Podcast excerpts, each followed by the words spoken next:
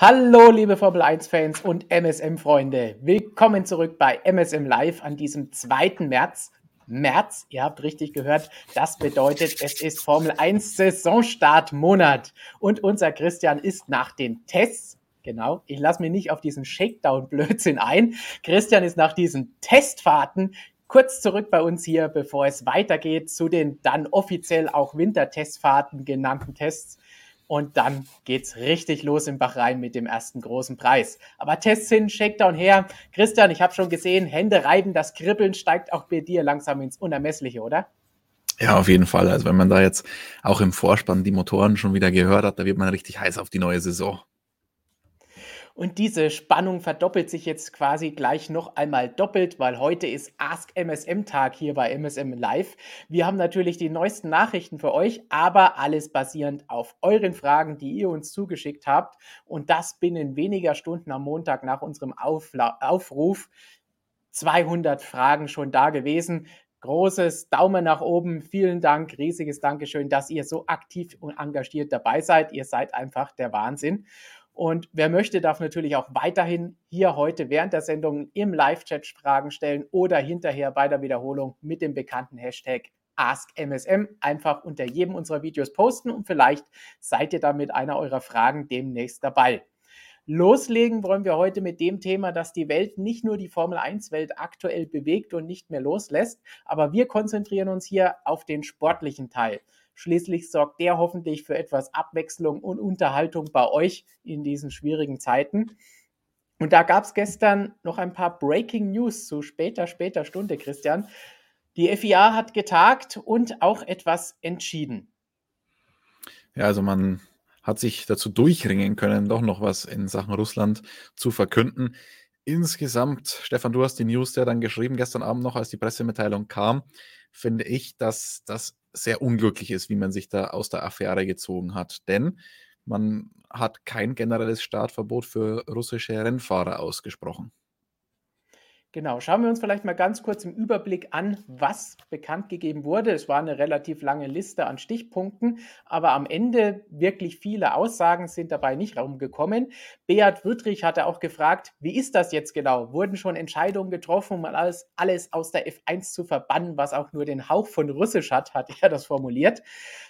Was die FIA gestern Abend bekannt gegeben hat, ist, Wettbewerbe dürfen auf russischem Boden nicht mehr stattfinden, sofern sie von der FIA sanktioniert sind. Genauso dürfen Teams, Fahrer und Veranstaltungen Flaggen und Hymnen aus Russland und Weißrussland nicht mehr verwenden und werden nicht mehr gespielt oder gezeigt während Motorsportveranstaltungen der FIA. Die Fahrer müssen also ähnlich wie zuletzt bei Olympia dann mit einer neutralen Hymne oder neutralen Flagge, in dem Fall der FIA-Flagge, auflaufen und unter ihr geführt werden. Gleichzeitig werden Förderungen ausgesetzt bzw. keine neuen mehr nach Russland und Weißrussland vergeben. Komiteemitglieder von FIA-Komitees oder Vertreter, die gewählt wurden, müssen vorübergehend von ihren Ämtern zurücktreten und können diese Verantwortung nicht mehr ausüben. Das Ganze, wie Christian eben schon gesagt hat, sind Dinge, die sich nicht mehr ganz mit dem vereinbaren lassen, was zum Beispiel das Olympische Komitee, das Internationale, bekannt gegeben hat und als Empfehlung ausgesprochen hat, das, was auch andere Sportarten gemacht haben. Wir haben da auch eine wunderbare News bei uns auf der Seite, übrigens einer neu gelaunchten Seite. Das heißt, wer sie noch nicht gesehen hat, sollte da vielleicht mal vorbeischauen. Dann könnt ihr da auch sehen, wie das Ganze aussieht. Gerne freuen wir uns darüber, eure Meinung zu hören und Verbesserungsvorschläge. Da findet ihr von Robert auch eine News, wie andere Sportarten reagiert haben, wie andere Motorsportserien reagiert haben. Und da ist die FIA sogar hinter dem zurückgeblieben, was heute dann bekannt gegeben wurde vom britischen Motorsportverband, der recht deutlich geworden ist und gesagt hat, nein, auch Teams und Fahrer aus Russland und Weißrussland dürfen bei Veranstaltungen auf britischem Boden nicht starten. Somit würde dies bedeuten, Nikita Mazepin darf nicht beim großen Preis von Großbritannien in Silverstone zum Beispiel fahren. Das wäre vorher mit dem Beschluss der FIA von gestern weiterhin möglich gewesen. Ja, ich glaube, also es ist ja an sich ein sehr, sehr schwieriges Thema, ein politisches Thema. Ich hoffe, wir können das einigermaßen bald hier abschließen bei uns und uns dann wieder um den Sport kümmern. Aber natürlich beschäftigt uns das alle. Nikita Marzipin ist natürlich jetzt generell schon nicht der allerbeliebteste Pilot und deswegen würden sich, glaube ich, ohnehin schon viele wünschen, dass er nicht antreten darf. Jetzt kommt natürlich diese sehr, sehr traurige, unerfreuliche politische Situation dazu. Und ich bin da ein bisschen zwiegespalten generell, was den Sport angeht. Es gibt ja Individualsportler, ähm, denen es untersagt wird. Ich meine, wir haben die, du hast die IO, äh, das Internationale Olympische Komitee angesprochen und den Empfehlungen, die sie ausgegeben haben. Äh, bei Individualsportlern finde ich, ist das immer so eine Sache. Kann niemand was dafür, nur weil er einen russischen Pass hat aber mit dem Regime dort überhaupt nichts zu tun hat. Möglicherweise, ich meine, bei Musikern ist es ja auch so, die leben schon lange nicht mehr in Russland, teilweise dürfen dann trotzdem nicht mehr auftreten, was auch immer. Ich finde, darüber kann man diskutieren.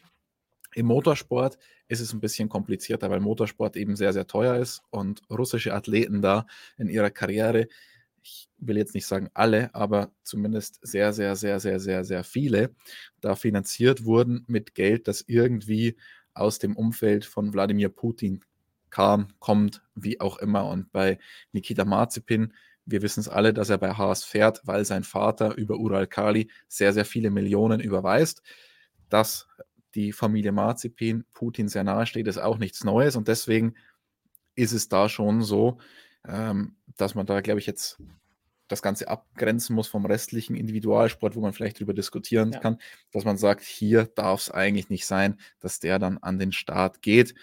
Und die FIA hätte sich, glaube ich, verhältnismäßig leicht getan im, Ver im, Vergleich mit anderen Verbänden, da eine generelle Startsperre aussprechen zu können, weil die meisten Motorsportler eben irgendwie in irgendeiner Form mit Millionen aus Russland äh, zu tun haben, die nicht unbedingt auf saubere Art und Weise da hingekommen sind. Ja, und es betrifft natürlich auch nicht so viele, denn im Spitzenmotorsport haben wir jetzt nicht einen so hohen Anteil an Fahrern oder Teams aus dem russischen oder weißrussischen Raum. Es ist natürlich schwierig. Daniel Quiert kennen wir alle noch, ist in der Formel 1 gefahren. Der sagt, das ist eine unfaire Lösung. Selbstverständlich ist er da natürlich nicht ganz unvoreingenommen bei der ganzen Geschichte, weil es ihn natürlich auch mit betrifft. Aber es ist natürlich verständlich, wenn er sagt, hey, das ist unfair, was kann er dafür? Aber andererseits, wie Christian sagt, gibt es da natürlich noch mehr als nur rein das Sportliche, was man betrachten muss, gerade im Motorsport, wo halt viele Fahrer, jetzt nicht Dani, aber zum Beispiel Nikita, das Cockpit nur dadurch bekommen haben, dass es für sie gekauft wurde. Und dann ist das schon mal eine ganz andere Geschichte. Genau, also die FIA, finde ich, hat das nicht besonders klug gelöst, die ganze Geschichte jetzt preschen nationale Motorsportverbände davor und setzen natürlich auch die FIA unter Druck und alle, ich meine, die, also ich würde mal sagen, die Wahrscheinlichkeit, dass Nikita Marzipin in diesem Cockpit sitzt, diese Saison über ist sehr, sehr, sehr, sehr, sehr gering. Es hängt natürlich auch damit zusammen, wie die Situation bei Haas gelöst wird. Von Haas kam dann gestern Abend nach dem FIA-Statement gleich noch hinterhergeschickt, es gibt kein Statement von uns, Statement, dass es kein Statement gibt, ist aber auch verständlich, weil Günther Steiner hat ja erst in der vergangenen Woche in Barcelona angekündigt, man wird das die nächsten Wochen mit den Anwälten ähm, aussortieren. Das ist eine sehr, sehr komplexe Situation und äh, da war klar, dass man so schnell keine Reaktion jetzt bekommt. Ich würde aber schon behaupten, oder ich, ich würde schon glauben, dass es eher unwahrscheinlich ist, dass Nikita Marzipin dann in Bahrain noch im Cockpit sitzen wird. Aus, ja. Zum einen aufgrund der Problematik, dass er möglicherweise dann schon Probleme hat, in gewissen Ländern zu fahren, wenn die FIA dann nicht noch härter sanktioniert, was natürlich auch sein könnte, weil es gibt natürlich jetzt auch Druck. Bei FIFA und UEFA hat es ja teilweise auch ein bisschen gedauert, bis man sich zu den äh, härteren Sanktionen durchringen konnte. Schließe ich jetzt bei der FIA auch nicht aus und ich hoffe es, um ehrlich zu sein, auch noch, dass da noch ein bisschen was kommt. Das ist die eine Sache und die andere Sache ist natürlich dann, wenn die Millionen nicht kommen, hat er dann das Cockpit überhaupt noch bei Haas. Deswegen würde ich jetzt aktuell dagegen wetten. Das ist ja das, was wir jetzt schon seit letzter Woche darüber sprechen, seit Haas sich ja auch entschieden hat, erstmal die Logos von dem russischen Sponsor vom Auto zu nehmen. Das war ja schon mal eine erste Entscheidung und die schon in die Richtung geht und zeigt, sie sind gewillt und bereit. Jetzt kommt es wirklich nur noch auf die juristischen Teile an, dass sie das Ganze regeln können. Und je nachdem, auf wie viel Geld sie dabei verzichten müssen oder wenn sie den Vertrag brechen, ob sie dann vielleicht sogar was bezahlen müssen, weil es ist natürlich für so ein kleines Team auch nicht so einfach. Ja, das war ein Punkt. Ich habe gestern Abend noch länger mit einem Kollegen diskutiert, äh, bevor dann die letztendliche Entscheidung der FIA kam. Oder Entscheidung, eigentlich kann man es ja fast nicht Entscheidung nennen, was da kam. Ja. Äh, juristische Sachen wurden da auch angeführt von ihm als Argument, wieso die FIA vielleicht nicht so durchgreifen kann. Dem entgegne ich, FIFA und UEFA haben es auch geschafft. Und das Ja. wird juristisch auch nicht viel einfacher gewesen sein. Also, das lasse ich da an der Stelle nicht unbedingt gelten. Richtig. Also die Teams ist eine andere Geschichte, weil die haben nun mal Verträge mit dem Sponsor und der Sponsor ist ja auch von der ganzen Sache nicht betroffen. Die FIA kann ja nicht sagen, ihr könnt mit diesem Sponsor nichts mehr machen, denn sie kann nur auf die Teams und die Fahrer, die entsprechend unter ihrer Regie sind, eingreifen. Bei dem Sponsor haben zwei Unternehmen Vertrag geschlossen, Haas und Uralkali, und dann müssen die sich einigen, wie sie das auflösen können. Und da sind jetzt die Anwälte gefragt. Deswegen kann sich das natürlich auch hinziehen und deswegen ist es auch völlig verständlich, wenn Haas da jetzt keine Aussagen zu abgeben kann und will, weil sie wissen nicht, was sie sagen können und sollen. Und zweitens kann alles, was sie da sagen, gegen sie verwendet werden. Deswegen ist es besser, wenn sie da ruhig sind. Wir haben es ja nach dem WM-Finale in einer anderen Situation gesehen. Mercedes hat sich auch erstmal ewig lang nicht geäußert, weil sie eben noch die Möglichkeit eines Appeals im Raum hatten und dann konnten sie sich einfach nicht äußern. Leider Da zieht sich gilt das dann mehr denn je.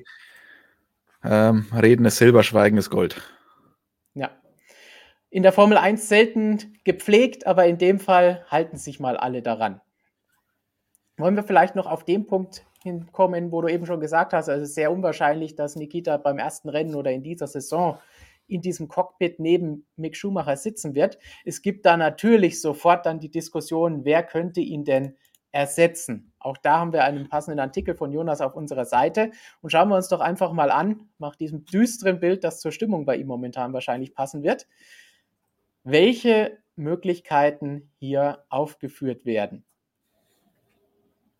Warum sein Haas-Cockpit wackelt, haben wir da und dann geht es irgendwann los. Natürlich mit dem Ersatz- und Testfahrer von Haas, Pietro Fittipaldi. Hm. Ich meine, er kennt natürlich das Team, er kennt das Fahrzeug zumindest aus dem Simulator. Er ist auch schon mal eingesprungen, Ja. aber auf Dauer weiß ich nicht, ob er die beste Lösung wäre für das Team. Fahrerisch, hm, ich meine, gut, fahrerisch kann man jetzt sagen, könnte er zumindest Nikita Mazepin adäquat ersetzen. Ähm, aber ich glaube, da gäbe es fahrerisch bessere Alternativen. Deswegen, er wäre vielleicht eine schnelle Lösung für ein, zwei Rennen oder was auch immer, aber langfristig, glaube ich, gibt es da schon Besseres. Oder würdest du ihn Vielleicht. gerne im Haas-Cockpit sehen, Stefan? Ich meine, namenstechnisch wäre es natürlich sensationell, Schumacher und Fittipaldi im Team zu haben. Das ist ein tolles Team. Die Frage ist dann nur, hat man einen, der ein Jahr Erfahrung hat und den nächsten Rookie dahin? Eigentlich wollten sie dieses Jahr auf ein bisschen Erfahrung aufbauen, auch bei beiden Fahrern, nachdem sie letztes Jahr investiert haben in beide Fahrer, die Rookies waren. Ich weiß nicht, ob sich das Team in Anführungsstrichen das auch nochmal antun will. Und wie du sagst, er war jetzt auch nicht der ultimative Überflieger in den Nachwuchsserien. Auch hier könnte natürlich die Möglichkeit bestehen, dass es einfach auch vertragliche Dinge gibt, wo es heißt, wenn ein Fahrer ausfällt, der Stammfahrer war, dann muss er zumindest im ersten Rennen oder was auch immer einspringen und muss er das Cockpit bekommen. Wissen wir nicht, kann passieren. Ich glaube auch, wenn es zu kurzfristig ist und sich die Verhandlungen vielleicht bis kurz vor dem Start des Rennwochenendes am Donnerstag oder vielleicht sogar Freitagvormittag hinziehen mit dem Hauptsponsor und wie es da weitergehen soll, dass er dann wahrscheinlich wirklich diese schnelle Lösung ist für das für den Saisonauftakt und vielleicht für die ersten beiden Back-to-Back-Rennen mit Saudi-Arabien. Und danach kann man dann schauen, wen man anderes ins Cockpit bringt. Weitere Variante. Scrollen wir mal ein bisschen die- die Jonas hier herausgesucht hat, ist Antonio Giovinazzi, ein alter Bekannter. Erst bei Alfa Romeo seinen Abschied gegeben, in die Formel E gewechselt, keinen besonders erfolgreichen Einstand dort gehabt, aber auch schwierig mit einem Team, mit dem es nicht so einfach ist. Hier noch schön in Ferrari-Klamotten, mit denen er auch in der Formel 1 verbandelt war. Was glaubst du? Kann Toni vielleicht Ja, man muss dazu sagen, es sind ja auch die aktuellen Ferrari-Verbindung? Ferrari-Klamotten. Also, wo er auch schon mal auf einen Nebenjob bei McDonalds vorbereitet wird. Er war bei den Testfahrten ja anwesend und ist da in dieser neuen Ferrari-Kluft rumgelaufen. Ach, weil sich viel ja so über die Ferrari-Kluft lustig gemacht wird. Einen Fortschritt sehe ich tatsächlich bei den Hosen, die sieht man aber auf den Bildern sehr, sehr selten, denn Nein. die Hosen sind nicht mehr rot. Gegen die roten Hosen hatte ich schon immer ein bisschen was. Hat mich zu sehr an den HSV erinnert. Äh, Aber da hat sich Ferrari definitiv positiv weiterentwickelt an der Stelle. Ja, ich meine, Designs kommen wir ja nachher nochmal ausführlich zu sprechen in anderer Art. Aber dieser schwarze Streifen hat mich schon ein bisschen gestört. Ich meine, wir haben Steini hier dir gegenüber, mir im Rücken sitzen und der ist ja für die schwarzen Flügel. Ja, die schwarzen Flügel finde ich aber auch nicht schlecht. Also über das Fahrzeugdesign sprechen wir später ja noch ein bisschen. Äh, am Fahrzeug sieht es aber definitiv besser aus als auf der Teamkleidung. Aber Antonio Giovinazzi, um jetzt wieder zum Sportlichen zurückzukehren, ist natürlich eine einigermaßen bekannte Größe, hat jetzt aber die letzten drei Jahre bei Alpha Sauber auch keine Bäume ausgerissen. Wäre eine okay Lösung, aber für mich jetzt auch keine absolut, absolute Top-Lösung. Was natürlich für ihn spreche, ist die Verbindung mit Ferrari. Er hat ja da das Ferrari-Gewand noch an, ist Ersatzfahrer bei Ferrari und Haas ist ja Ferrari-Kunde, Ferrari-Großkunde, nutzt den Windkanal dort, hat auch ein Designbüro seit dieses oder seit letztem Jahr. Aber ja, wie gesagt, es ist eine Möglichkeit, aber finde ich jetzt auch nicht besonders attraktiv mit ehemaligen Ferrari-Mitarbeitern in diesem Designbüro. Also das ist natürlich schon stark integriert. Er dürfte wahrscheinlich auch eine, irgendeine Art Ausstiegsklausel in seinem Vertrag haben, wenn wir so weit gehen wollen und spekulieren, weil er ja auch Ersatzfahrer ist. Das heißt, wenn die Formel 1 ruft, wäre er wahrscheinlich verfügbar. Wie du sagst, es ist sicherlich ein Aufstieg im Vergleich zu Mazepin, aber man weiß jetzt nicht unbedingt, ob das der große Wurf ist. Für Mick wäre es aber zumindest nochmal ein etablierter Fahrer, an dem man sich messen kann, um wirklich zu sehen, wie gut ist er eigentlich. Ja, das stimmt. Aber da Beim gibt es vielleicht sogar noch ein bisschen interessantere Kollegen auch. Ja, Callum Ja. weil der jetzt gerade im Bild ist, auch im, im Ferrari-Gewand, ist es ja so, der fährt dieses Jahr IndyCar und ist eigentlich in dieser Saison dann kein Ferrari-Junior mehr. Er ist freigestellt für ein Jahr erst einmal und dann wird gesehen, wie geht es mit ihm weiter, weil Ferrari gesagt hat, wenn wir ein Junior-Programm haben und wenn wir einen Junior haben, dann wollen wir den auch richtig fördern, wollen ihn komplett begleiten. Das geht jetzt bei Callum Eilert in diesem Jahr nicht, weil er IndyCar fährt. Äh, deswegen frage ich, ob das auch alles so schnell gehen würde, ob er dann das IndyCar-Cockpit links liegen lassen würde für die Haas-Möglichkeit, ob das auch vertraglich ginge. Aber ist auf jeden Fall im erweiterten Kreise der Kandidaten. Dann der nächste Name, der oft gehandelt wird, aus den Nachwuchsserien aufgestiegen, jetzt zum Junior bei Alpine, Oscar Piastri. Ja, das ist natürlich das heißeste Eisen im Feuer. Für, also würde ich persönlich als Teamchef würde ihn sofort da reinsetzen. Und es ist eigentlich ein Skandal, dass Oscar Piastri in der Saison 2022 nicht in der Formel 1 fährt. So wie er durchmarschiert ist, sehr eindrucksvoll.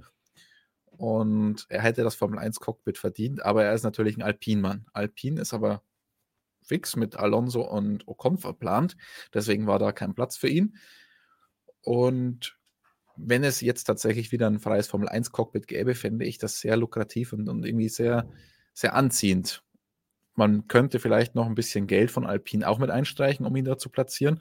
Und am Ende wäre es dann, wenn man in der aktuellen Situation überhaupt von irgendwie Win-Win sprechen kann, in irgendeiner Konstellation, wäre das, finde ich, noch die attraktivste Lösung, weil Haas noch ein bisschen Geld möglicherweise kriegt. Alpine kann einen Fahrer platzieren. Alpine hat ja kein Kundenteam mehr, deswegen ist das nicht so ganz einfach. Und für Oscar Piastri wäre es auf jeden Fall das verdiente Formel 1 Cockpit. Und man weiß ja nicht, wie lange Alpine dicht ist, weil ähm, Esteban Ocon wurde langfristig verlängert. Fernando Alonso, da kommt es darauf an, wie viel Lust er dann auch noch hat, je nachdem, wie diese Saison läuft.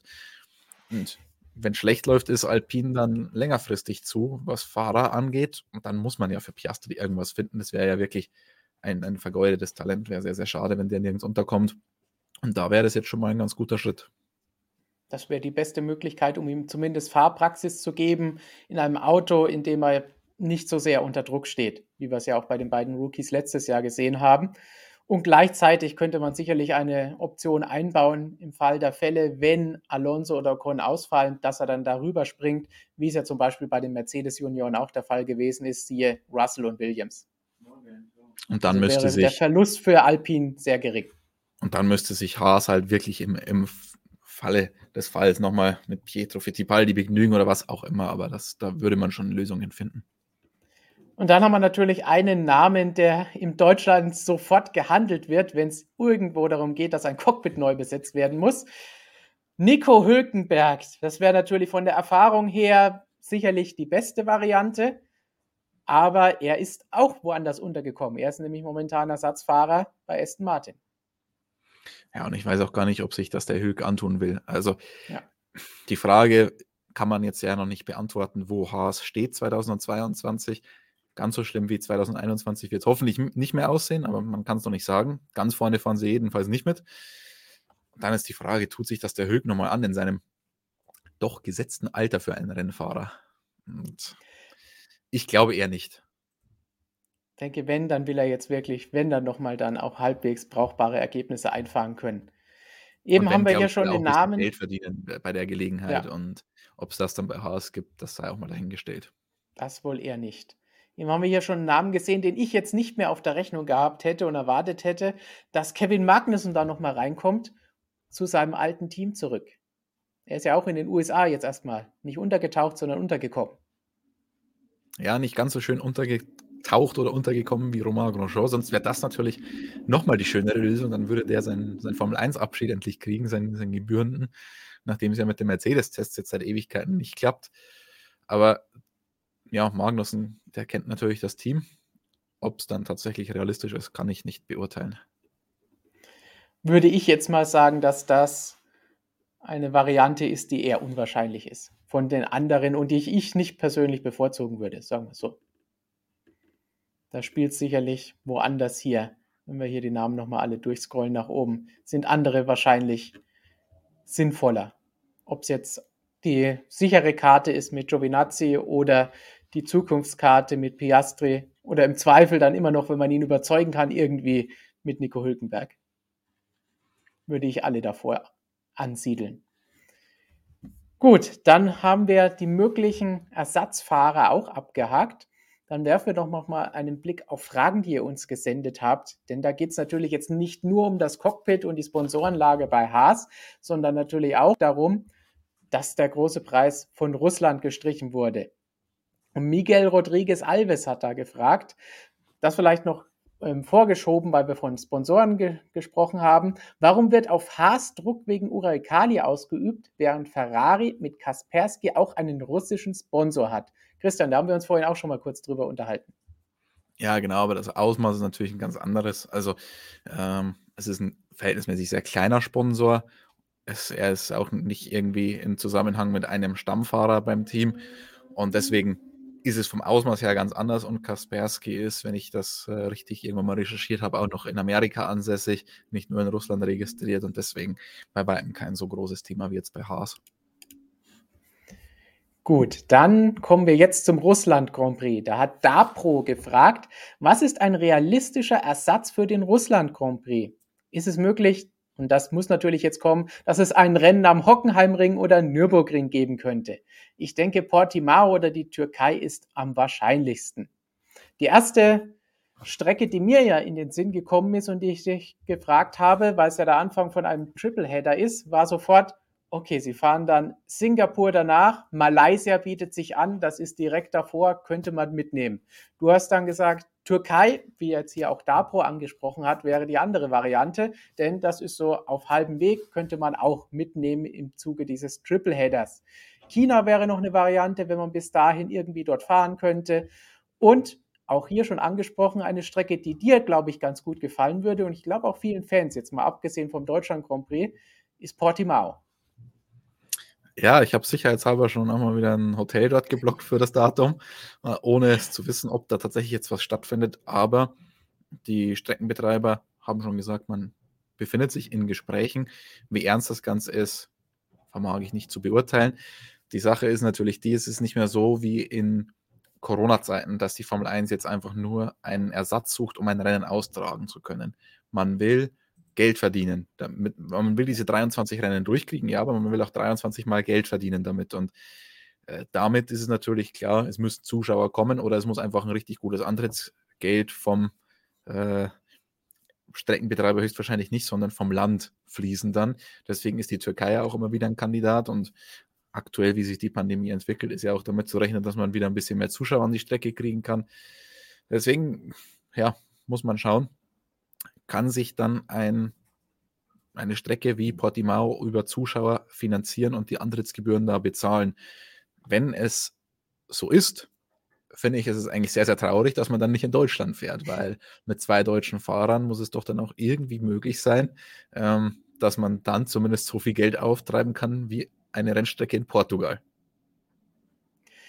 Deswegen, ich glaube, dass Portimao, auch wenn es vielleicht die schönste Strecke wäre und wir da vielleicht auch mal ein paar mehr Rennen noch sehen wollen, nachdem das ja nicht allzu viele waren, Ich glaube, das ist eher die unwahrscheinlichste Variante, eben durch die Finanzierungsgeschichte. Selbst Malaysia, wo ich sage, können wir auch endlich mal wieder fahren, ist jetzt schon lange weg gewesen, nachdem der Hauptsponsor ja dort ja auch gesagt hat, bezahlen wir nicht mehr, gibt es auch kein Rennen mehr. Ich fürchte, dass da auch jetzt kein Geld herkommen wird, um dieses Rennen so kurzfristig da zurückzuholen. Deswegen ist die Türkei vielleicht erneut als Einsprungsort die wahrscheinlichste Variante. Und würde auch einfach logistisch auch Sinn machen von den Flugrouten her auch deutlich angenehmer als beispielsweise Sochi, weil wenn man nicht in den Genuss eines Charterfliegers kommt, ist es von Sochi gar nicht so einfach, dann nach Singapur zu kommen. Das wäre dann alles ab Istanbul deutlich einfacher. Gut, dann kommen wir vom Rennkalender nochmal zurück zu Haas. Gabis Gabelstapler hat da gefragt. Ich bin zwar kein Haas-Fan, fände es aber schade, wenn das Team aufgrund des fehlenden Hauptsponsors wegfallen würde. Glaubt ihr, dass sich noch ein neuer Sponsor finden wird oder ist das für einen möglichen Investor zu riskant so kurz vor Saisonstart? Also, dass wir ein Team verlieren werden in der Formel 1, davon sind wir aktuell ganz, ganz, ganz weit entfernt. Es ist nicht so. Das ist ganz witzig. Ich habe gerade für unser nächstes Printmagazin einen Artikel geschrieben. Da geht es unter anderem auch um die Budget-Obergrenze und die ganze Entwicklung und CFD und Aero-Restriktionen. Und da bin ich auch auf 2010 zurückgekommen, als wir mit HRT Lotus, respektive Caterham und Virgin, Marussia, später Manor, drei neue Teams bekommen haben, die eigentlich von Anfang an ums Überleben gekämpft haben. Die sind in die Formel 1 eingestiegen mit, dem, mit der klaren Vision, dass eine Budget-Obergrenze kommt oder damals RRA, Resource Restriction Agreement. Max Mosley, der damalige äh, FIA-Präsident, hatte die Vision 50 Millionen Euro, die sollen reichen, um ein Formel 1-Team zu zu betreiben und mehr sollte eigentlich keiner ausgeben. Wir wissen alle, dass es dann mehr als zehn Jahre gedauert hat, bis wir eine Budget-Obergrenze bekommen haben. Und die war dann auch nicht bei 50 Millionen Euro, sondern erstmal bei 145 Millionen US-Dollar, also schon ein bisschen anders.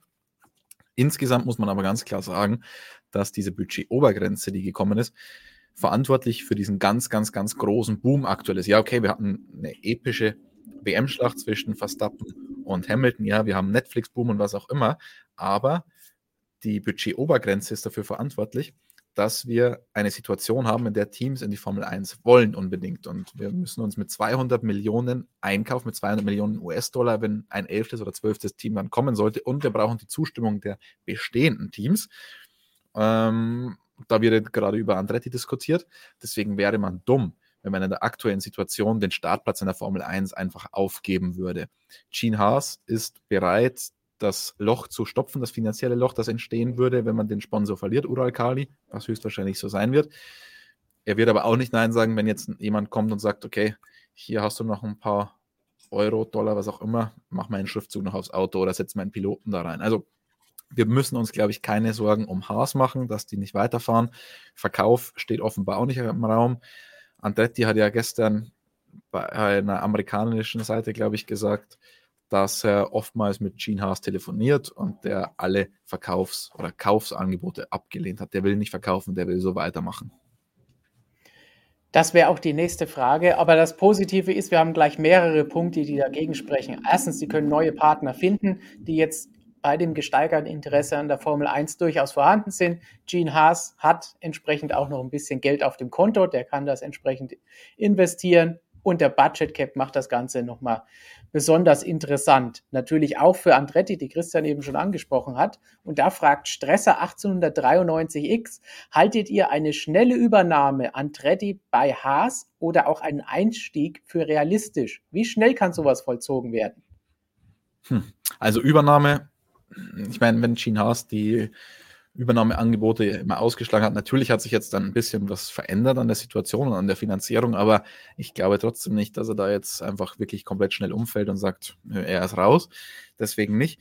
Einstieg, das muss, das wird schon dauern. Also zunächst einmal muss man die Formel 1 und die Teams davon überzeugen, dass es gut ist, wenn Andretti kommt. Und äh, wir haben die Pressekonferenz bei den Testfahrten in Barcelona gehört.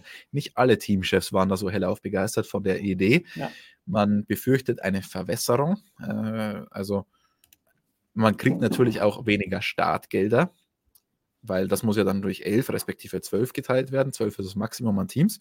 Das zum einen. Und ich kann mir auch vorstellen, dass selbst die großen Teams wie Mercedes oder Red Bull ein bisschen Angst davor haben, dass wenn so ein großer Name wie Andretti kommt, amerikanische Sponsoren nicht mehr unbedingt jetzt äh, Mercedes oder Red Bull dann im Visier haben, sondern möglicherweise eher Andretti. Und genau in der Situation ist man ja gerade, dass man den amerikanischen Markt erobert und amerikanische Sponsoren auch anlocken will. Und wenn dann ein amerikanisches Team mit so einem Namen da ist, vielleicht würde dann ein Andretti, auch wenn es ein Hinterbänkler-Team zu dem Zeitpunkt dann wäre oder wie auch immer, die Sponsoren eher anlocken als ein Mercedes, ein Red Bull oder wer auch immer.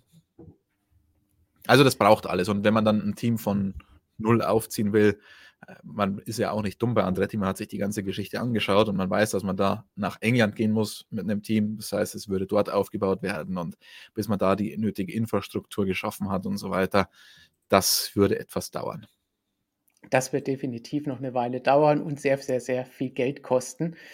Und dass sie irgendwo eine Grenze ziehen, hat man ja gesehen bei den Übernahmegerüchten um Alpha letztes Jahr, weil wenn Geld da völlig egal gewesen wäre, dann hätten sie da auch mehr bezahlen können für das Team, das bereits existiert.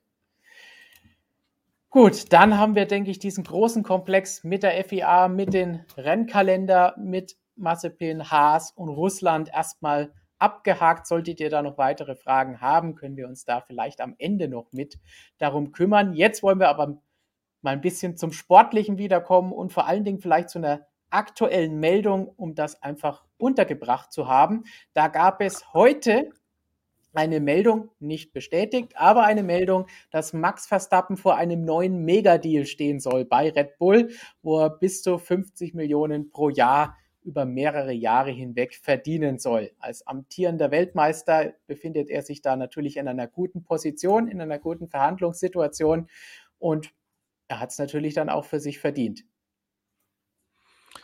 Ja, weil du gesagt hast, ist nicht bestätigt und so weiter. Die Geschichte stammt ursprünglich von unserem niederländischen Kollegen, von Erik van Haren von der Telegraph. Der ist sehr, sehr nah dran an Max Verstappen, an Jos Verstappen, an dem Verstappen-Clan ähm, Manager Reimann Vermeulen. Ich glaube, wenn der sowas schreibt, dann kann man da schon davon ausgehen, dass es in absehbarer Zeit zu dieser Vertragsunterzeichnung kommt. Und auch bei Red Bull hat man ja direkt nach dem gewonnenen Weltmeistertitel gesagt, das steht jetzt bevor. Verstappen hat gesagt, er will weitermachen. Deswegen, glaube ich, kann man da schon fast ein Kreuz dahinter oder einen Haken da drauf machen es ist ja auch eine gute Zeit für solche Dinge, um nochmal ein Zeichen vor Saisonstart zu setzen, um spätestens dann am ersten Rennwochenende zu sagen, hallo, wir gehen mit voller Kraft in die neue Saison und die Zukunft danach und hier ist der neue Vertrag für Max Verstappen. Würde sich durchaus ja. anbieten. Ich glaube, so da geht es jetzt eh eher einfach um die Zahlen und nicht so sehr um das, ob man weitermacht. Ja, oder wann es verkündet wird. Ja. Vielleicht ist da schon alles in trockenen Tüchern und man wartet nur noch den richtigen Zeitpunkt ab. Das kennen wir ja. Aber alles. ist ganz witzig, weil das Red Bull ja zwei sehr, sehr, sehr große Sponsoren an Land ziehen konnte. Den ja. Namenssponsor, der diese Präsentation zu verantworten hat, sagen wir es mal so, diese Präsentation, bei der man, Show, bei der man einen äh, Showcar vorgestellt hat.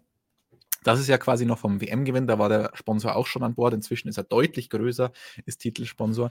Und dazu gab es noch einen neuen Kryptowährungssponsor und die beide sollen in, in Summe pro Jahr ca. 150 Millionen überweisen. Ein Großteil dieses Geldes geht aber darauf, weil man in diesem Jahr keine kostenlosen Motoren mehr von Honda bekommt, sondern da nach Tokio oder Sakura oder wo auch immer hin ziemlich viel Geld überweisen muss. Und der Max wird auch noch deutlich teurer dieses arme Red Bull. Hat man mal richtig gute ja. Sponsoren und dann geht das alles für Motoren und Fahrer drauf. Und muss sich das Auto auch noch mit Aufklebern vollpappen. Eieiei. Aber ich glaube, man, man, kann es verschmerzen. Ich denke, wenn der Erfolg stimmt, dann ist das alles zu verkraften für sie. Und immerhin immer noch am Ende weniger, als wenn sie alles selbst tragen müssten. Ja, und dazu hat man ja noch andere Sponsoren auch und dazu hat man auch noch die Einnahmen von Preisgeldern. Preisgelder sind ein bisschen mehr, wenn man erfolgreich ist. Man war erfolgreich. Und dazu kommt noch die Budgetobergrenze. Das heißt, auf Chassisseite kann man ja auch nicht mehr beliebig viel ausgeben. Deswegen geht sich das finanziell dann auch einigermaßen aus. Also wir müssen jetzt keine Spenden für Herrn Mateschitz sammeln. Denke ich auch. Und damit können wir diesen kurzen aktuellen Breaking News Blog abschließen. Und jetzt ein bisschen auf die Testfahrten zurückblicken und eure Fragen zu den Testfahrten beantworten, die wir in Hülle gesammelt haben. Christian, du warst vergangene Woche mit Jonas zusammen bei den Testfahrten in Barcelona. Ich bleibe dabei, es waren Testfahrten. Und kannst jetzt mal deine Eindrücke schildern, zum ersten Mal diese neue Fahrzeuggeneration an der Strecke gesehen zu haben, sie gehört zu haben. Wie waren die Eindrücke von diesen neuen Autos? Ähm, ich war sehr gespannt, die Autos das erste Mal auf der Strecke zu sehen, weil wir haben ja immer nur die Bilder gesehen und bei den Bildern weiß man, vor allem auf den Renderings weiß man sowieso nie, was da echt ist und was nicht. Die echten Bilder, da hat man ja teilweise auch noch ein paar Sachen verheimlicht, vor allem die Heckansichten waren doch einigermaßen rar. Und da war man natürlich sehr, sehr gespannt darauf, die Autos dann das erste Mal aus nächster Nähe zu sehen. Gab ein paar kleine Komplikationen bei der Organisation. Wir mussten ähm, Mittwochmorgen erstmal wirklich über eine Stunde anstehen, um uns da unser Fotoleihball zu holen, damit wir dann die Strecke durften. Dazu hat man das in dieser Saison auch noch etwas anders organisiert, so dass nicht jeder zu allen Zeiten in die Boxengasse durfte, sondern dann teilweise nur an die Strecke, aber nicht in die Boxengasse. Hat es uns ein bisschen erschwert, aber wir haben es dann doch immer mal wieder in die Boxengasse geschafft und an die Strecke. Hm, zunächst hat uns natürlich die Technik der Autos interessiert. Den Red Bull vor allem erstmal zu sehen, den echten Haas auch zu sehen und so weiter. Und wie die Autos wirken, wenn man die dann mal so vor sich sieht. Ich muss sagen, optisch gelungen. Und wir haben es bei den Präsentationen schon oftmals gesagt, wenn man ein Bild der letztjährigen Fahrzeuggeneration gegen die aktuellen hält, es sieht fast altbacken aus, was man da in den letzten Jahren hatte, obwohl die abgespaced waren, die Autos. Und am Anfang war, hatte ich ja immer noch so meine Probleme mit den 18 Zoll Reifen. Daran habe ich mich jetzt eigentlich sehr gut gewöhnt, muss ich sagen. Also finde ich es optisch ansprechend. Vielleicht meckern auf hohem Niveau, aber wenn man die Hinterreifen noch ein bisschen breiter machen würde, die Vorderreifen vielleicht ein bisschen kleiner vom Durchmesser, dann wäre es absolut perfekt. Und die Radkappen, ich glaube, darüber braucht man nichts mehr sagen. Ein paar Teams haben es ganz verhältnismäßig elegant gelöst mit den Aufdrucken oder Streifen oder Sponsoren oder AMG-Logos, glaube ich, sind es bei Mercedes. Das ist einigermaßen okay. Irgendwann wird dann hoffentlich auch mal dieses Display kommen, dann sieht das alles nicht mehr ganz so albern aus. Aber die Autos, sie sind gefällig und sie sind, das haben wir ja schon gesehen, komplett unterschiedlich von den Konzepten her. Ich schreib, bin auch gerade an einer, einer, ausführlichen Magazingeschichte noch dran, über die Technik aller Autos zu schreiben. Und das hätten wir vor der Saison, vor den Präsentationen nicht gedacht, dass wir da so eine Geschichte machen können, dass wir richtig viele Seiten in diesem Magazin für Technik mit den 2022er Autos hernehmen können, weil wir dachten, die sehen alle gleich aus. Also das war schon mal eine große Überraschung und fand ich sehr cool. Dann auch in echt das so zu sehen. Und du, ich glaube, du kannst wirklich, ich meine, wir haben ja immer dieses Spiel gehabt oder diese Anekdote erzählt, dass die Autos alle weiß angestrichen wurden im Photoshop und dann wurde sie den technischen Direktoren, Teamchefs und dann auch uns Journalisten letztendlich hingestellt. Dann hat man geschaut, wie viele erkennt man ohne Lackierung, ohne Sponsoren. Und das waren nicht besonders viele bei der letzten Fahrzeuggeneration. Wir Journalisten haben da besser abgeschnitten als der Rest, will ich an der Stelle auch nochmal ganz kurz anbringen. Hm, wenn man das jetzt mit der aktuellen Fahrzeuggeneration macht, da muss man schon blind sein, um die nicht auseinanderhalten zu können. Also die sehen ja wirklich alle komplett anders aus von der Form her und das macht Spaß. Das war das eine. Und dann, ein paar Tage später, haben wir uns die auch noch auf der Strecke angeschaut, Jonas und ich zusammen. Dann haben wir uns das Bouncing mal genauer angesehen die Autos sehen auf der Geraden richtig spektakulär aus, wenn die da so rumhoppeln. Riesenunterschiede, sieht echt witzig aus teilweise. Da ist die Frage, wie lange wird das so bleiben, wenn man da nicht Lösungen finden, langfristig. Ähm, also das war schon durchaus interessant zu sehen. Man hat da auch Riesenunterschiede gesehen zwischen den Fahrzeugen, zwischen den Runs, geöffnetes DRS, nicht geöffnetes DRS und so weiter. Also das war eigentlich ganz cool. Das ist eine zusätzliche Dimension, die da dazugekommen ist. In den Kurven, in den schnellen Kurven, sehen die Autos immer noch verdammt schnell aus. Das sieht man jetzt nicht großartig, dass die langsamer wurden. Das sieht man jetzt auch nicht, dass die groß unruhig sind oder was auch immer. Das sind nur, also das sind sie ja genauso schnell, wenn nicht sogar schneller in den richtig schnellen Kurven. In den langsamen Kurven, das ist ja da, wo die Fahrer sagen, da merkt man das zusätzliche Gewicht extrem, da sind die Autos nicht schön zu fahren. Da muss man sagen, da waren die alten Formel 1 Autos ja jetzt auch nicht besonders schön anzusehen. Also da waren früher die Formel 1 Autos mit 600 Kilo, da waren sie vielleicht spektakulär, äh, auch in langsamen Kurven, aber langsame Kurven, das ist nicht das Terrain, nicht das Jagdrevier von Formel 1 Boliden. Und deswegen fand ich die da in den letzten Jahren schon nicht besonders spektakulär anzusehen. Und ich finde, die wurden jetzt auch nicht großartig schlechter. Also deswegen, ich bin durchaus angetan von der neuen Fahrzeuggeneration. Und es ist wahnsinnig interessant, wie schnell wir uns daran gewöhnt haben. Weil wenn die letzten großen Regel, und die waren gar nicht so groß, die Regelumbrüche und die Veränderungen an den Fahrzeugen, da haben wir teilweise noch sehr viel länger, gab es mehr Testfahrten und haben wir sehr viel länger gesagt, hm, eigentlich, warum sehen die jetzt so komisch aus? Aber das ging rucki zucki schon bei den Präsentationen und wir hatten uns quasi schon in die neuen Fahrzeuge verliebt. Ja, eine Sache ist mir aber noch negativ aufgefallen, nämlich der Sound. Ähm, der wurde wieder meiner Meinung nach ein bisschen schlechter und ich habe auch eine Erklärung dafür. Also, man muss es mit Vorsicht genießen. Meine, es ist ein subjektives Wahrnehmen. Ich habe jetzt kein Dezibelmesser aufgestellt und habe das gemessen. Bei den Testfahrten noch dazu werden die Motoren natürlich nicht komplett aufgedreht. Dadurch sind die Wastegates seltener geöffnet und dadurch sind die Motoren generell leiser. Aber die Wastegate Pipes, die ja, ich glaube, 2015, 16 oder so zur Pflicht wurden, äh, eben nur aufgrund der Lautstärke, dass die separat hinten rauskommen müssen, also nicht in das zentrale Auspuff-Endrohr münden dürfen. Genau diese Wastegate Pipes, die münden dieses Jahr wieder in, der, in dem zentralen Auspuff-Endrohr. Beim Ferrari sieht man das auch wunderschön, wenn man sich die Heckansicht anschaut. Da sieht man richtig, wie dieses Röhrchen in das Hauptrohr reinmündet und da wird der Schall ein bisschen aufgeschluckt und ich bin zumindest der Meinung, dass er subjektiv ein bisschen leiser wieder geworden ist. Aber warten wir da auch mal ab, wenn wir im Qualifying sind, die Wastegate Ventile ständig geöffnet sind und vielleicht auch 20 Autos da gleichzeitig über die Strecke jagen, dann ist das wieder was ganz anderes. Abwarten kennt ihr von uns ja. Aber nicht mehr abwarten müsst ihr jetzt auf die Beantwortung von einigen eurer Fragen, wo wir noch mal ein bisschen genauer auf das eingehen können, was Christian eben gesagt hat und das noch mal aufgreifen können. Die erste Frage mussten wir jetzt einfach noch mal mit reinnehmen, um das zumindest einmal abzuhaken. Denn Chaos hat da gefragt, wie weit ist Ferrari vorne? Es gibt diesen massiven Ferrari-Hype. Am Sonntag, als wir unser Team für Team durchgesprochen haben, unsere Testanalyse mit Flo und mit Samuel, habe ich auch schon gefragt, okay, seid ihr auch auf diesem Ferrari-Hype-Train oder wie seht ihr die Roten jetzt, nachdem das aggressive Design da natürlich für viel Furore gesorgt hat?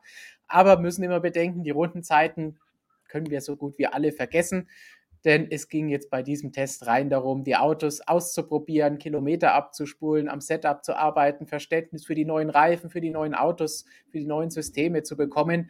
Das heißt, die Rundenzeiten waren gegen Ende des Tests schon mal ein bisschen mehr gezeigt, aber keiner hat da genug gezeigt, um so eine Aussage treffen zu können. Ferrari hm. ist allen weit davon. Oder siehst du Ferrari weit davon? Bist du auch auf dem Zug aufgesprungen?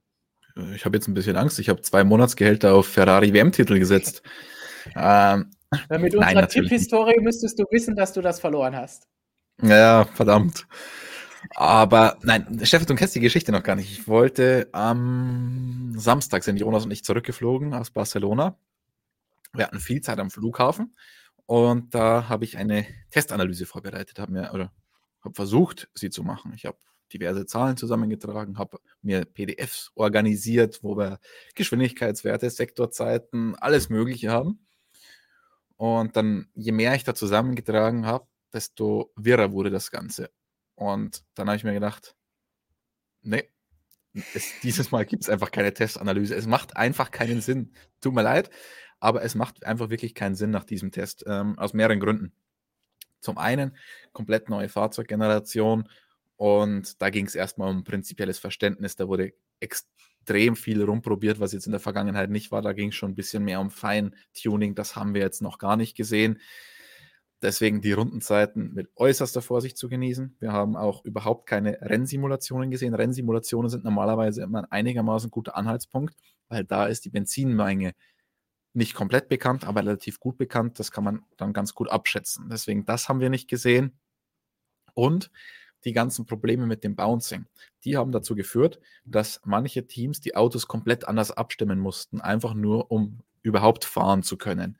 Die mussten extreme Kompromisse eingehen bei der Bodenfreiheit oder bei der Härte des Fahrwerks. Und weil diese Kompromisse so groß waren, haben sie natürlich dann auf sehr, sehr viel Performance verzichtet. Und deswegen hat es einfach wirklich noch überhaupt keinen Sinn gemacht, sich das ernsthaft anzuschauen und miteinander zu vergleichen. Da müssen wir jetzt die Tests in Bahrain abwarten. Wenn zum einen Performance-Runs schon mal auf dem, im, im Lastenheft stehen, zum anderen Rennsimulationen und noch wichtiger, Updates kommen, Updates, mit denen auch die Probleme mit Bouncing behoben sein sollen, wo dann die Kompromisse nicht mehr so eingegangen werden. Und deswegen zum aktuellen Zeitpunkt würde ich noch überhaupt keine Einschätzung abgeben wollen. Dann schauen wir uns ein paar andere Fragen und Themen an, und hangeln uns da weiter durch, wo wir vielleicht ein bisschen mehr zu sagen können, weil es da schon Informationen gibt. Zum Beispiel die Frage von Dominik Sievert. Wir Normalsterbliche können ja wenig aus den Zeiten lesen, da uns viele Informationen fehlen. Wissen die Teams mehr? Weiß eventuell zum Beispiel Aston Martin, wo sie ungefähr im Vergleich zu anderen Teams stehen? Oder tappen sie genauso im Dunkeln wie wir? Ich meine, über ihr eigenes Auto und über ihr eigenes Testprogramm wissen sie auf jeden Fall deutlich mehr als wir. Sie wissen, welche Spritmenge sie drin hatten. Sie wissen, mit welchen Reifen sie wann mit welchem Setup gefahren sind, zu welcher Uhrzeit, bei welchen Temperaturen. Sie haben sicherlich auch ein paar Analysen, GPS-Daten von den anderen Teams. Das heißt, sie wissen da ein bisschen mehr, beim eigenen Auto definitiv mehr, aber insgesamt sagen sie es ja auch selber, bis zum ersten Rennen oder die ersten paar Rennen tappen die bis zu einem gewissen Grad genauso im Dunkeln wie alle anderen auch. Ja, bis zum gewissen Grad, aber du hast ein paar Faktoren schon angesprochen, die tun sich da doch ein bisschen leichter. Zum einen wissen sie, was ja. sie selbst machen. Das ist halt ein entscheidender Punkt, weil sie dann wissen, okay, wie viel Luft ist da noch nach oben. Hoffentlich Zum anderen, wissen sie, was sie selbst machen. Hoffentlich, ja. Bei manchen Teams bin ich mir da manchmal auch nicht so ganz sicher. dann haben die die GPS-Daten, die haben wir nicht. Und da kannst du dann ein bisschen mehr draus lesen. Und ähm, dann haben sie auch noch ein bisschen kompetentere Leute als, als wir jetzt da sitzen. Also deswegen, sie haben ein bisschen mehr Ahnung, aber trotzdem tappen sie noch einigermaßen im Dunkeln. Und jetzt zum Beispiel ist auch noch ein ganz, ganz großer Faktor, wie groß sind die Updates, die die Teams in Bahrain bringen. Wie stark helfen die Updates, die kommen, das äh, Bouncing zu verhindern. Und das ist ja ein extremer Performance-Treiber in dem Fall, weil ich viel weniger Kompromisse dann beim Setup eingehen muss. Also da tut sich so viel. Das ist auch ganz interessant. Viele haben ja gesagt, es ist relativ egal, wo du die Saison beginnst. Es ist wichtig, und das ist eigentlich immer so das Credo von äh, Force India gewesen.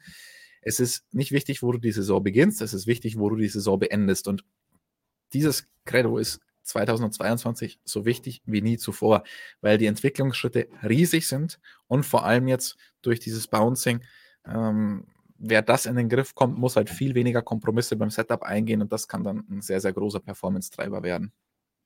Ich spüre hier auch gerade so ein bisschen Bouncing draußen im Flur, weil die Kollegen gerade bei dir vorbeilaufen und dann hier bei mir vorbeikommen und ich spüre den Boden bouncen. Oh, jetzt haben wir gerade sogar einen im Hintergrund gesehen.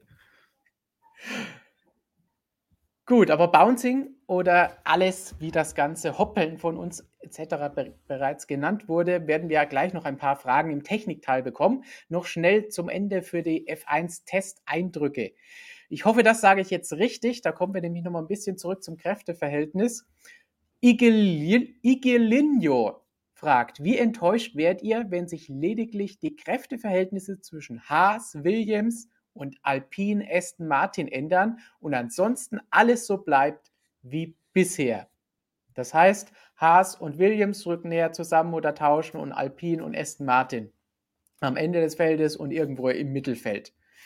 Hm. Ich persönlich würde sagen, solange es an der Spitze dadurch genauso eng zugeht wie letztes Jahr, wäre ich überhaupt nicht enttäuscht und würde sagen, super, denn das hätte ich nach so einem großen Regelumbruch dann definitiv nicht erwartet und wäre überrascht, weil ich eher Schlimmeres befürchtet hätte.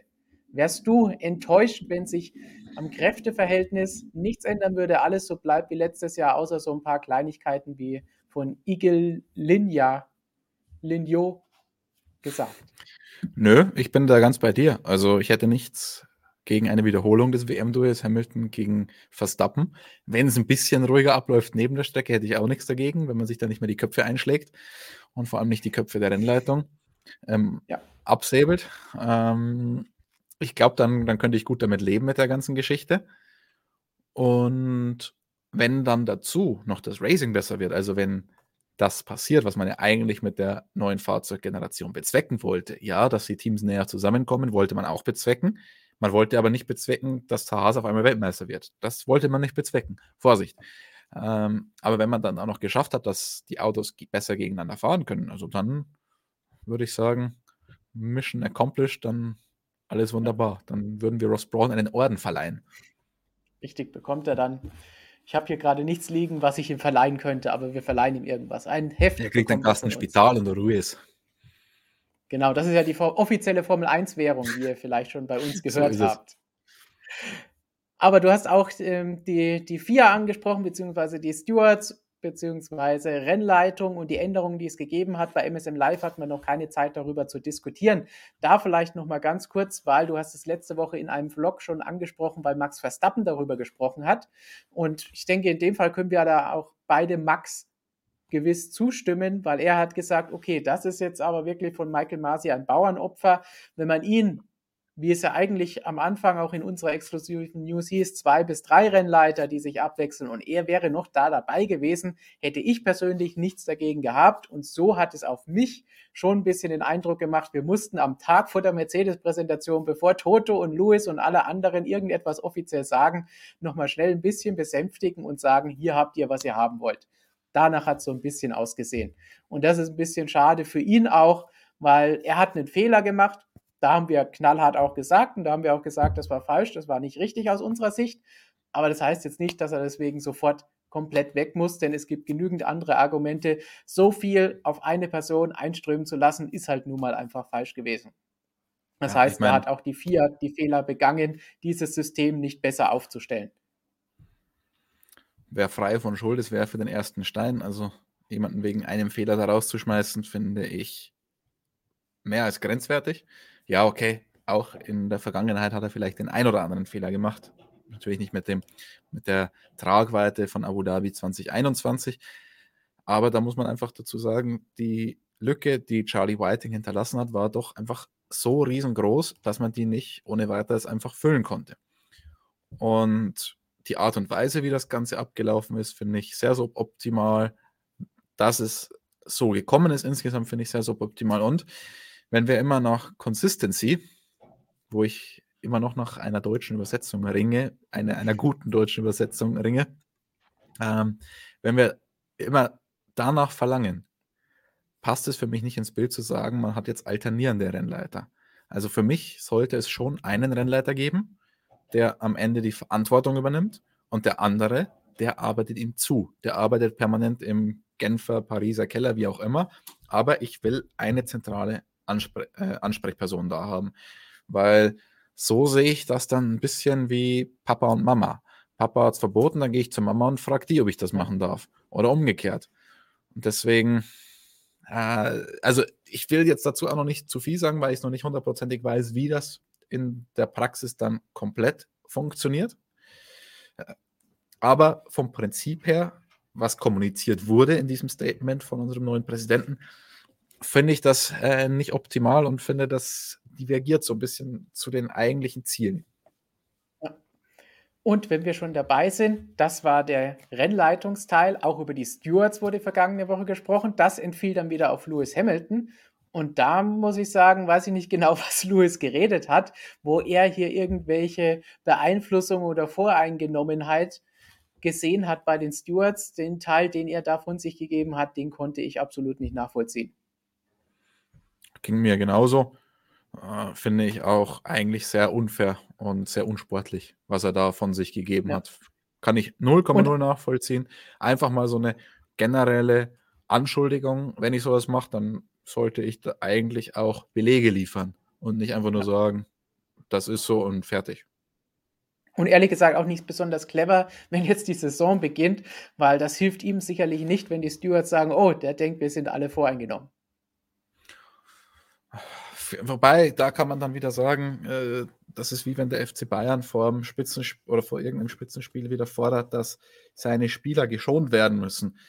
Das macht ja auch was mit dem Schiedsrichter, der das Spiel dann pfeift. Der ist dann vielleicht voreingenommen, aber für die Bayern, weil er sich nicht nachsagen lassen will, genau das gemacht zu haben, wogegen die Bayern davor gewettert haben.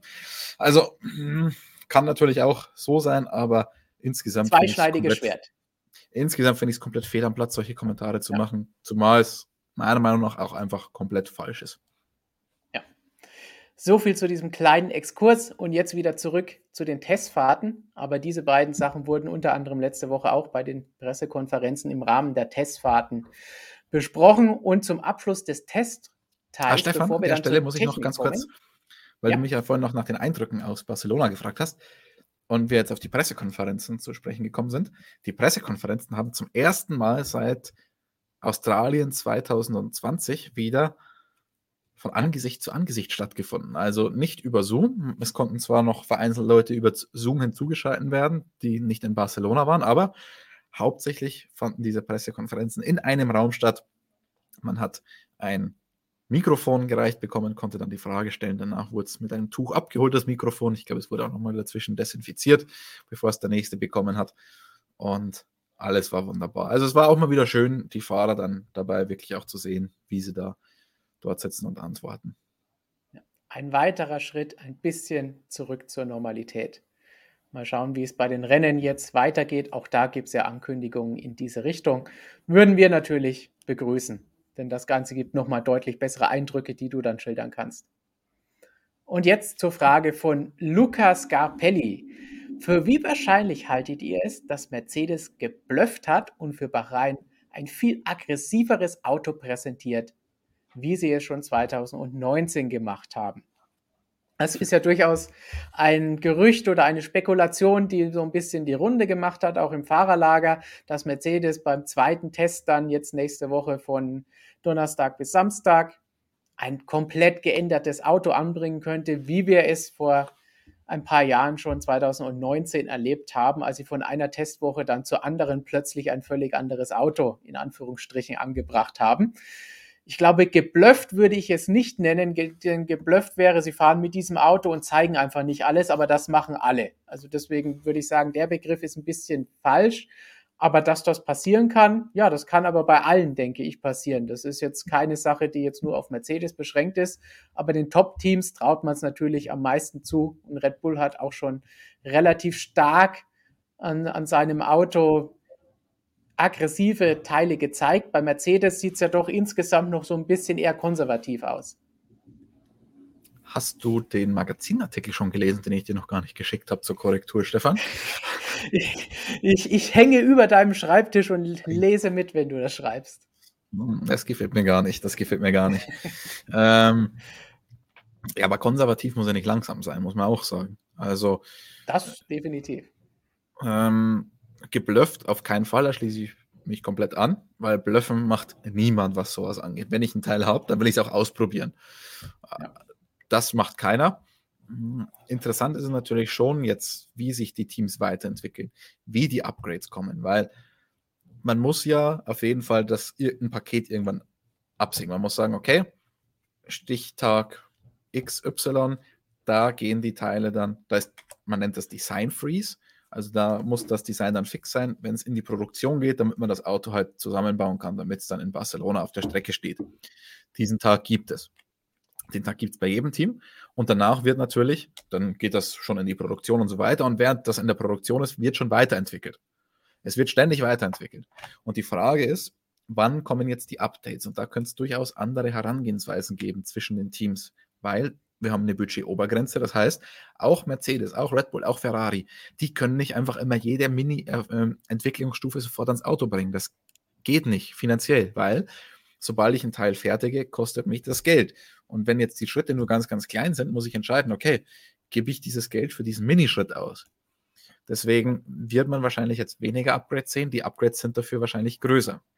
Jetzt liegt da schon ein bisschen Zeit dazwischen, zwischen dem Freeze-Termin zwischen dem Design Freeze für den Test in Barcelona und dann dem Test in Bahrain respektive den Grand Prix in Bahrain.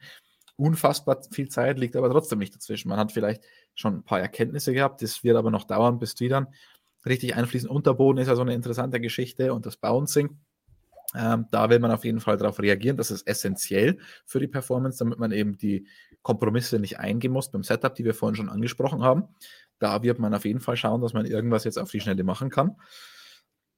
Größere Pakete, weiß ich nicht. Also bei Mercedes hört man es ja im Fahrerlager, wie du schon richtig gesagt hast. Red Bull hat auch schon ein größeres Paket angekündigt. Man muss auch noch ein paar Kilo abspecken. Das kostet für richtig viel Geld, Kilo abspecken. Ähm, ich bezweifle aber, dass jetzt ein Team mit einem komplett anderen Auto um die Ecke kommt. Weil da Und sehe ich einfach nicht, dass man die Kapazitäten oder die Zeit hatte zwischen Design Freeze für das Barcelona-Paket und Design Freeze für ein mögliches Bahrain-Paket. Es liegt einfach alles viel zu eng zusammen. Früher war da einfach mehr Zeit dazwischen und mehr Tests, wo man das machen konnte. Wobei damals 2019 war auch nicht so viel dazwischen, war glaube ich auch nur eine Woche. Bis zur zweiten Testwoche in Barcelona. Müsste gewesen sein, dass wir zweimal dort waren. Für jeweils vier Tage damals noch. Mensch, was das für viele Testfahrten waren. Acht Testtage vor Saison. den Barcelona-Test noch bestehen lassen konnte. Das waren Zeiten. Kannst du dir das vorstellen? Unglaublich. Ja. Aber das ist die perfekte Überleitung jetzt zum Technikthema und zu den neuen Autos, denn dazu haben wir auch jede Menge Fragen bekommen, die gerade auch an das anknüpfen. Und dann können wir hier nochmal drauf schauen. Tom hat zum Beispiel gefragt, wie viel könnten die Teams theoretisch an den vorgestellten Autos noch ändern? Könnte ein Team zum Beispiel das Konzept eines anderen im Laufe der Saison komplett übernehmen oder ist so etwas eher unrealistisch? Andere haben gefragt, inwieweit dürfen nach den Testfahrten noch Änderungen am Fahrzeug für die Rennsaison vorgenommen werden. Wie bekommen, genau, das ist eine Sache, wie du eben schon gesagt hast, sie dürfen natürlich etwas ändern. Das Fahrzeugdesign ist da nicht eingefroren, aber könnten sie ein komplettes Konzept nochmal ändern? Oder ist das also, dann auch zu teuer und aufwendig? Vielleicht muss man jetzt nochmal auf dürfen eingehen, weil ja. wir hatten ja im letzten Jahr ein besonderes Jahr, dass große Teile des Fahrzeugs eingefroren waren, aber von 2020 auf 2021. Eigentlich kann man grob sagen, alles, was unter der Haube war, war eingefroren, durfte ich nicht weiterentwickeln. Ich hatte die zwei Token, aber das war's. Das war aber nur eine Ausnahmesituation, weil wir eben die Pandemie hatten und die Fahrzeuge einfach übernommen werden sollten und dann nicht unnötig Geld in die Entwicklung reinfließen sollte. Jetzt ist es komplett anders. Das Einzige, was eingefroren ist, ist der Motor. Der ist seit gestern eingefroren, seit 1. März. Ein Großteil des Motors. Es wird zum 1. September, wenn ich es richtig im Kopf habe, nochmal ein Homologierungsdatum geben. Das ist, bezieht sich dann auf das Hybridsystem. Ja. Verbrennungsmotor ist aber jetzt komplett eingefroren. Da darf sich sogar bis 2025 nichts mehr ändern. Zumindest aus Performance-Gründen und Packaging-Gründen. Packaging ist ja Performance. Also, das ist eingefroren. Der Rest darf eigentlich komplett verändert werden. Da ist dann das Geld und die Zeit. Und die beiden sind da die limitierenden Faktoren. Kann man ein Konzept ändern und eins von der Konkurrenz übernehmen? Das ist ein sehr interessanter Punkt und wir haben vor ein paar Wochen mit Ross Brown, Nicolas Tombazis und Jason Somerville, der ist Aerodynamiker bei der FIA, zuständig für das Reglement gewesen, ähm, länger gesprochen und die sind der Meinung, es ist nicht mehr so wie früher, dass die Top-Teams, wenn sie merken, okay, man hat auf das falsche Pferd gesetzt, dann einfach sagen, okay, wir bauen das komplette Auto um. Wir machen es jetzt wie, was weiß ich, der Aston Martin, weil das Konzept erfolgsversprechender ist. Vor allem Ross Brown ist, ist da der Meinung, das geht nicht mehr. Die können das nicht mehr machen. Die können nicht mehr alles sofort in den Windkanal reinhauen und in den CFD und ausprobieren, ob das jetzt funktioniert am eigenen Fahrzeug. Das geht nicht mehr. Was uns aber vor allem Andy Green, der Technikchef von Aston Martin, gesagt hat, ist, dass man sich schon bei der Konzeption und beim Packaging des Fahrzeugs gewisse Freiheiten gelassen hat, gewissen Spielraum, um das Fahrzeugkonzept doch noch ändern zu können, verhältnismäßig einfach. Und das hat uns auch Ferrari-Teamchef Mattia Binotto bestätigt. Die Ferrari-Seitenkästen, die sind ja sehr voluminös. Man hat aber nicht den kompletten Raum darunter aus, ausgenutzt. Das heißt, man hat diese Oberflächen oder man hat diese Seitenkästen so gewählt, weil man der Meinung ist, dass, das, dass diese aerodynamischen Oberflächen so am besten sind.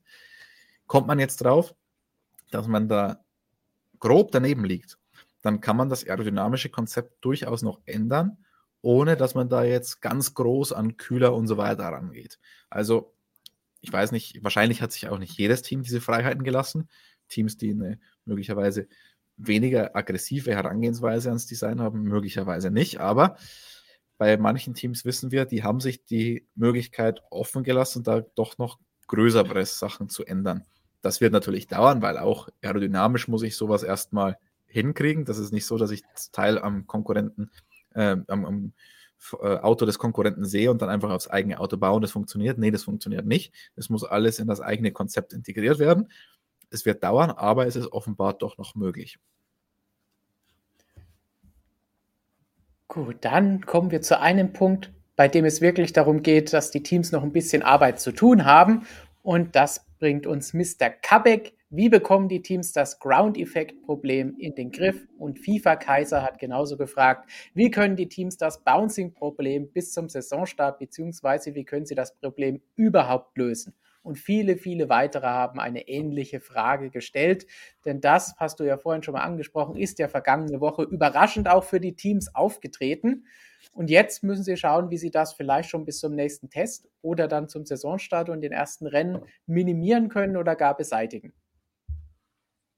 Also erstmal müssen wir uns vielleicht auf eine Terminologie einigen. Ich finde dieses Porpoising finde ich grauenhaft, finde ich ist ein grauenhaftes Wort, deswegen sagen wir lieber bouncen oder springen oder hoppeln oder was auch immer. Ähm, man kann es auf unterschiedliche Art und Weisen lösen wir haben ja gesagt, Kompromisse wurden eingegangen, um überhaupt fahren zu können. Es, man kann sich der Sache auf zwei Art und Weisen nähern beim Setup. Das eine ist die Höhe.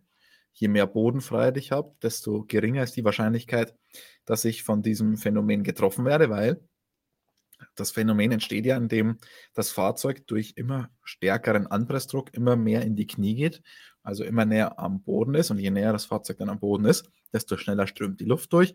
Irgendwann kommt es zum Strömungsabriss in den Venturi-Kanälen am Unterboden.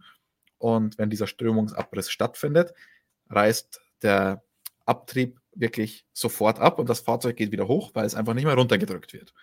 Also, wenn ich das Fahrzeug höher stelle, generell schon von, vom Setup, dann ist es weiter weg vom Boden und kommt möglicherweise gar, je nachdem, wie hart das dann auch ist, gar nicht mehr so nah ran an den Boden und dann tritt es gar nicht mehr auf. Die andere Variante beim Setup ist natürlich, dass ich das Fahrzeug so hart abstemme, dass es einfach nicht mehr so stark in die Knie geht, dass es auf der Geraden nicht mehr so nah an den Boden kommt, dass die Geschwindigkeit, die Strömungsgeschwindigkeit darunter nicht so hoch ist, dass es gar auch so nicht zum Phänomen kommt. Also diese zwei Varianten gibt es. Wenn ich das Auto einfach höher stelle, habe ich natürlich weniger Anpressdruck, weil der Unterboden einfach nicht mehr so gut funktioniert. Wenn ich das Fahrwerk härter abstimme, habe ich natürlich Probleme über Bodenwellen, Curbs und den langsamen Ecken. Also beides nicht optimal, deswegen will ich das verhindern. Und das will ich aerodynamisch verhindern. Ähm, ich bin kein Aerodynamiker, aber man hat mir versichert, es ist aerodynamisch zu lösen, man kann da was machen. Da sprechen manche von den Rändern des Unterbodens, dass man da Schlitze reinmachen kann, die das verhindern sollen. Ähm, andere sagen, mit der Krümmung des Kanals an sich kann man das verhindern, dass die Strömung da nicht abreißt. Wie gesagt, ich bin kein Aerodynamiker. Es ist ja auch nicht so trivial, sonst würde das Problem ja auch gar nicht auftreten. Äh, da bin ich schon gespannt, wie die Teams in Barcelona, äh, in Bahrain ankommen werden, welche Lösungen man sieht und ob es dann auch den gewünschten Effekt bringen wird. Da sind die Teams momentan, glaube ich, auch gespannt, weil es ist selten in der Vergangenheit gewesen in der Formel 1, dass da so viele Teams von etwas überrascht wurden. Vielleicht auch das von den eingeschränkten Möglichkeiten so ein bisschen eine Auswirkung. Ja, ähm, man hört aber, dass man das einfach im Windkanal nicht wirklich simulieren kann. Also im CFD und Windkanal kann man das nicht richtig simulieren. Und dementsprechend sind die da alle angekommen. Und man wusste, dass dieses Risiko besteht. Das ist ja nicht komplett neu. Man hatte es ja in den 80er Jahren auch ja. schon, bevor die, Ground-Effekt-Autos verboten wurden. James Key hat da was ganz Interessantes gesagt, weil McLaren das Problem nicht so stark hatte wie die Konkurrenz. Er war der Meinung, dass es nicht unbedingt jetzt auf Wissen fußt, dass man diese Probleme nicht hatte, sondern eher Glück oder Nebeneffekt ist. Ähm, weiß nicht, ob er da entweder nichts verraten wollte oder ob er bescheiden ist. Dann schauen wir mal auf die nächste Frage von Robin Kuhn der spricht jetzt etwas an, das wir vorhin schon genannt haben und das wir beide als toll empfunden haben. Mal schauen, ob er uns von einem Gegenteil überzeugen kann. Und Robin fragt, wir konnten ja schon bei den Fahrzeugvorstellungen sehen, dass die Teams teilweise komplett verschiedene technische Ansätze gewählt haben. Denkt ihr, das tut dem Sport gut? Ich habe persönlich ich persönlich habe nämlich das Bedenken, dass man dadurch irgendwann komplett verschiedene Boliden der Teams hat. Selbstverständlich gibt es immer Unterschiede zwischen den Teams, das war ja schon immer so. Aber wenn die Boliden von Grund auf teilweise so drastisch unterschiedlich sind, dann ist das doch schon etwas extrem, oder nicht? Wären engere Regelungen eine Lösung für das Problem? Du hast ja vorhin schon gesagt, toll, wie viele verschiedene Lösungen, Konzepte, Philosophien wir haben. Wir haben das die vergangenen Wochen mehrfach so gesagt. Ich finde auch komplett verschiedene Boliden ist ja genau das, was wir haben wollen. Ich finde das gut, denn wir hatten jetzt jahrelang Autos, die sich teilweise viel zu sehr wie ein Ei dem anderen geglichen haben. Deswegen würde ich sagen, genau das wollten wir haben. Formel 1 ist keine Einheitsrennserie.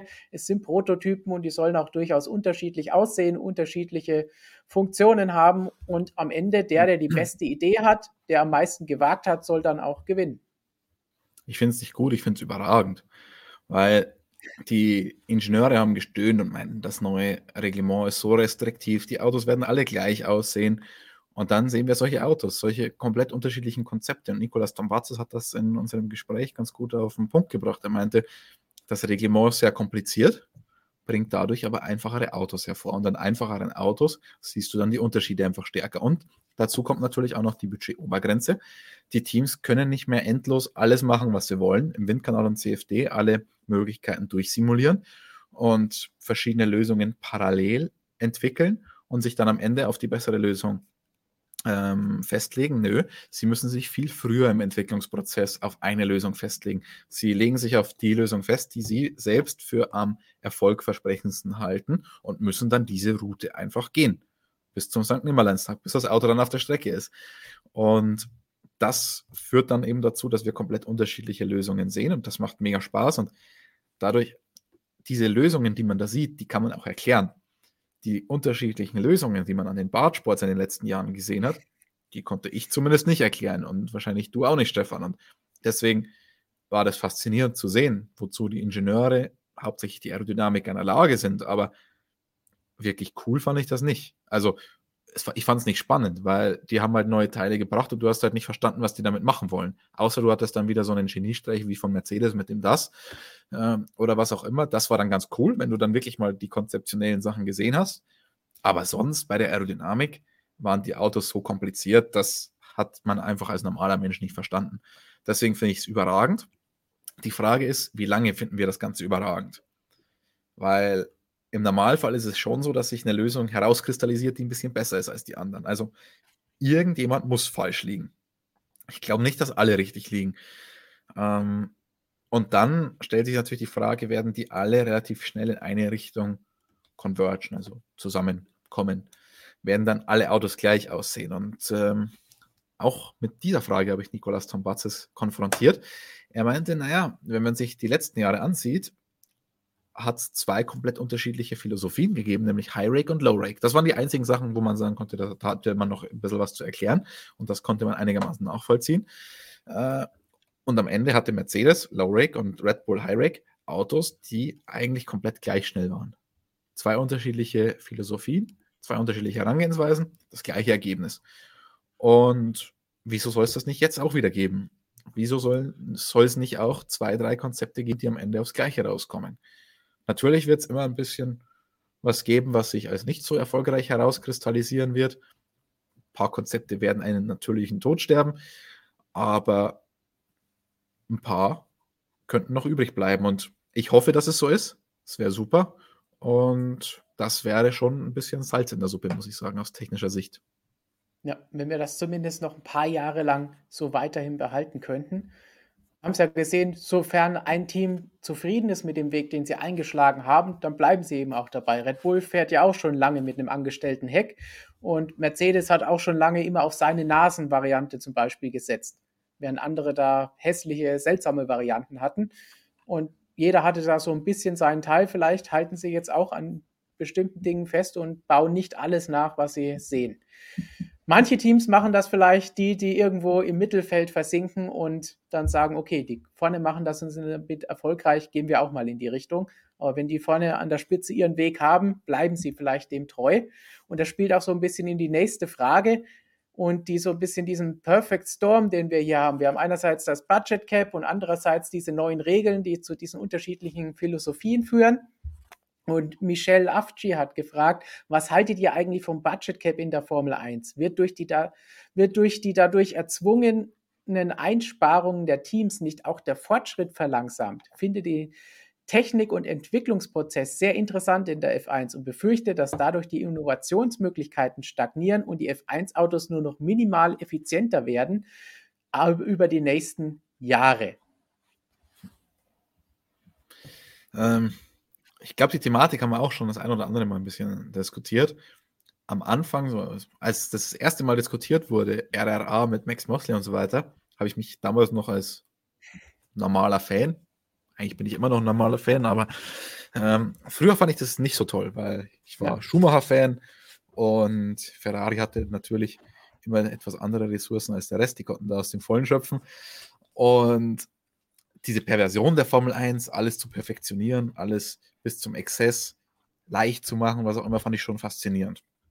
Heute muss ich sagen, ich denke da anders, weil es einfach ähnlichere Voraussetzungen für die Teams gibt und so mehr Konkurrenz und, und es wird, der Sport wird dadurch besser. Auf technischer Seite habe ich mich auch ein bisschen, also hat, hat sich meine Meinung auch ein bisschen geändert, weil wenn in der Frage stand ja, es wird nur noch minimale Fortschritte geben. Oder wenn ich das äh, richtig verstanden habe, oder minimale Verbesserungen. Hm, schauen wir uns doch mal so eine Entwicklungskurve prinzipiell an. Eine Entwicklungskurve ist am Anfang immer ziemlich steil sie flacht dann ab. Je länger ich ein Reglement habe, desto stärker flacht die Entwicklungskurve ab. Was mache ich mit mehr Geld? Ich beschleunige eigentlich die Entwicklungskurve nur. Und die Gains, die ich da mache, das, was ich noch dazu gewinne, die, die Zugewinne, die ich da mache in der Entwicklung, mit jeder Million mehr, das ist nicht linear. Das flacht dann immer weiter ab. Und deswegen die ganz, ganz, ganz großen Entwicklungen, den Riesensprung, den würde ich mit 400 Millionen jetzt auch nicht machen. Ich hätte einen Vorteil gegenüber den Teams, die 145 Millionen oder, wie, oder 140 Millionen ausgeben oder wie viel auch immer. Ich hätte einen Vorteil, einen Vorteil, den die anderen möglicherweise auch nicht einholen können, so wie wir es ja die letzten zehn Jahre gesehen haben. Aber der Vorteil ist halt eine halbe Sekunde. Und ist eine halbe Sekunde so interessant? Sehen wir das mit dem bloßen Auge? Eher nicht, weil dann sind wir da wieder im Bereich, wo wir über die Bartsports sprechen. Und das war die Spielwiese der Ingenieure, ja. Aber für uns ist es doch viel spannender, jetzt komplett andere Konzepte zu sehen. Deswegen finde ich es eigentlich ganz gut, so wie wir es jetzt mit dem Budget Cap haben. Und wenn man sich das vor Augen führt, 140 Millionen plus diverse Ausnahmen, also große Teams kommen auf 200 Millionen US-Dollar. 200 Millionen US-Dollar für die Entwicklung, den Bau und den Einsatz von zwei Rennautos für ein Jahr muss eigentlich reichen. Also das ist eh schon pervers viel. Und passend zu dem, was du zum Einstieg eben gesagt hast, will ich auch nochmal sagen, es gab so viele Dinge, die Anfang der 2000er, Mitte der 2000er Jahre eingeführt wurden oder abgeschafft wurden. Kein Warm-up mehr, kein TK mehr, Budget Cap zumindest vorgeschlagen. All diese Dinge, die Max Mosley damals versucht hat unterzubringen, um die Sicherheit zu verbessern und auch um die Kosten zu senken und damit auch die Show zu verbessern, hat damals jeder immer gesagt, um Gottes Willen, das geht doch gar nicht. Wie kann man denn bloß das T-Car abschaffen? Das geht gar nicht. Und wie kann man das Warm-up abschaffen? Und wie kann man äh, Park Fermé einführen? Die müssen doch das Setup verändern können. Das ist doch gefährlich. Das sind doch sicherheitsrelevante Dinge alles Blödsinn gewesen, funktioniert alles wunderbar, kann heute kein Mensch mehr sich anders vorstellen und das auch noch in anderen Rennserien. Also da muss man schon sagen, das war top gemacht und hat gezeigt, war nicht alles einfach nur sinnlos dahingeredet und irgendwelche Ideen auf den Tisch geworfen, wie es vielleicht manchmal der Fall ist, sondern da Hut ab, dass das durchgeboxt wurde und zu einer besseren Formel 1 heutzutage geführt hat. Auch wenn man es damals, egal ob als Fan oder wenn man, wie wir dann drüber geschrieben hat, noch nicht so wirklich wahrhaben wollte, dass das tatsächlich gute Veränderungen sind. Der Mensch ist Dann, ein Gewohnheitstier. Richtig, das definitiv. Haben wir auch schon beim Aussehen der Fahrzeuge gesagt und zum Aussehen der Fahrzeuge kommen wir auch gleich zum Ende nochmal. Gut, dass wir keinen Phrasenschwein haben, Stefan, sonst wäre ich jetzt schon arm. Ja, das, ich, ich habe hier die Box, auf der der Laptop steht. Vielleicht können wir da was reinwerfen. Reden ist Silber, Schweigen ist Gold, habe ich heute schon mal gebracht. Ähm, Mensch ist ein Gewohnheitstier. Was habe ich noch? Weiß ich nicht, aber auf jeden Fall wäre ich arm. Hätte das ich noch was zusätzlich zu meinen zwei Monatsgehältern, äh, die ich auf Ferrari gesetzt habe, verloren. Das wär, werden teure Tage, wenn du dann immer im Büro bist und solche Sachen loslässt. Da beantworten wir lieber kostenlos die Frage von Blitz TV. Hallo liebes MSM-Team. Ich wollte wissen, warum bei manchen Teams es so viele Probleme bei den Tests gab, wie zum Beispiel am Motor, obwohl manche Teams ja den gleichen Motor haben, beispielsweise Haas und Ferrari. Ja, an der Power Unit gab es dieses Jahr jetzt nicht so drastische Regeländerungen. Es gab ein paar kleinere, unter anderem, wie Christian vorhin schon angedeutet hat, aber auch das Einfrieren der Performance. Das heißt, über den Winter mussten alle nochmal richtig ranklotzen, um zu sagen, wenn wir Performance für die nächsten Jahre bis 2025 nachlegen wollen oder sagen, im Vergleich zu den anderen sind wir aktuell zu schlecht oder die legen auch nach, also müssen wir auch nachziehen, dann musste das jetzt geschehen bis zum Saisonbeginn, bis das Ganze eingefroren wurde. Und entsprechend sind da auch neue Teile dran und wurde viel an diesen Power Units und den einzelnen Komponenten verändert. Und das kann natürlich auch Problemen führen. Und ich weiß nicht, ob es so viele Probleme nee, waren. Wir hatten jetzt Rauchen, rauchende Power Units hatten wir am Freitag gesehen. Das hat vielleicht so ein bisschen das Bild verzerrt, weil beim Alpine und beim Aston Martin Rauch war und Feuer und Hilfe. Aber das ist nicht viel. Ich meine, es richtig viel war bei der Einführung der Power Units damals, die Testfahrten, wo kaum jemand gefahren ist. Das war übel, wo außer Mercedes alle nur rumgestanden haben oder später dann die Honda-Misere bei McLaren, das war problematisch. Aber wir haben am ersten Tag keine Probleme gesehen mit dieser neuen Fahrzeuggeneration, mit überarbeiteten Power Units und komplett neuen Autos. Und die sind teilweise 140 Runden gefahren. Max Verstappen ohne Ende Runden gedreht am ersten Tag. Zweiten Tag ging es genauso weiter. Erste rote Flagge dann erst am Freitag. Also würde sagen, Problem, Probleme, große Probleme, problematische Tests waren es meiner Meinung nach nicht. Ja, schließe ich mich komplett an. Und gröbere Motorprobleme gab es sowieso nicht. Bei Red Bull hat man gehört, irgendwie Probleme mit der MGU kaum mal, aber sonst eigentlich, das war Kleinvieh. Also Benzinpumpe, Öldruck, was auch immer. Also wir haben jetzt keinen kapitalen Motorschaden oder irgendwas gesehen. Deswegen die Zuverlässigkeit war gigantisch mal wieder. Also auch wenn natürlich Haas und Alpha ein bisschen Probleme hatten, hauptsächlich mit dem Unterboden und sonst ein bisschen was Kleines, aber insgesamt für eine komplett neue Fahrzeuggeneration war das sensationell. Und dazu muss man auch noch sagen, dass bei Testfahrten immer auf Nummer sicher gegangen wird. Das heißt, wenn da ein Sensor meldet, ja, Moment, das könnte ein Risiko sein, dann stellt man das Auto lieber mal ab.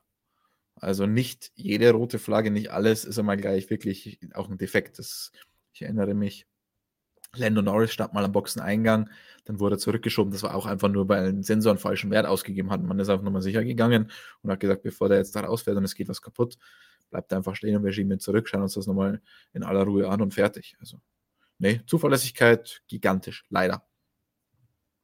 PK meinte jetzt im Chat gerade, es geht darum, dass unterschiedliche Teams mit dem gleichen Motor Probleme hatten und die anderen mit dem ja. gleichen Motor nicht das ist äh, bei Ferrari halt hauptsächlich, weil Ferrari hat die meisten Runden gedreht. Die sind über 400 Runden gefahren, sind komplett durchgefahren, glaube ich, ohne ein einziges Problem.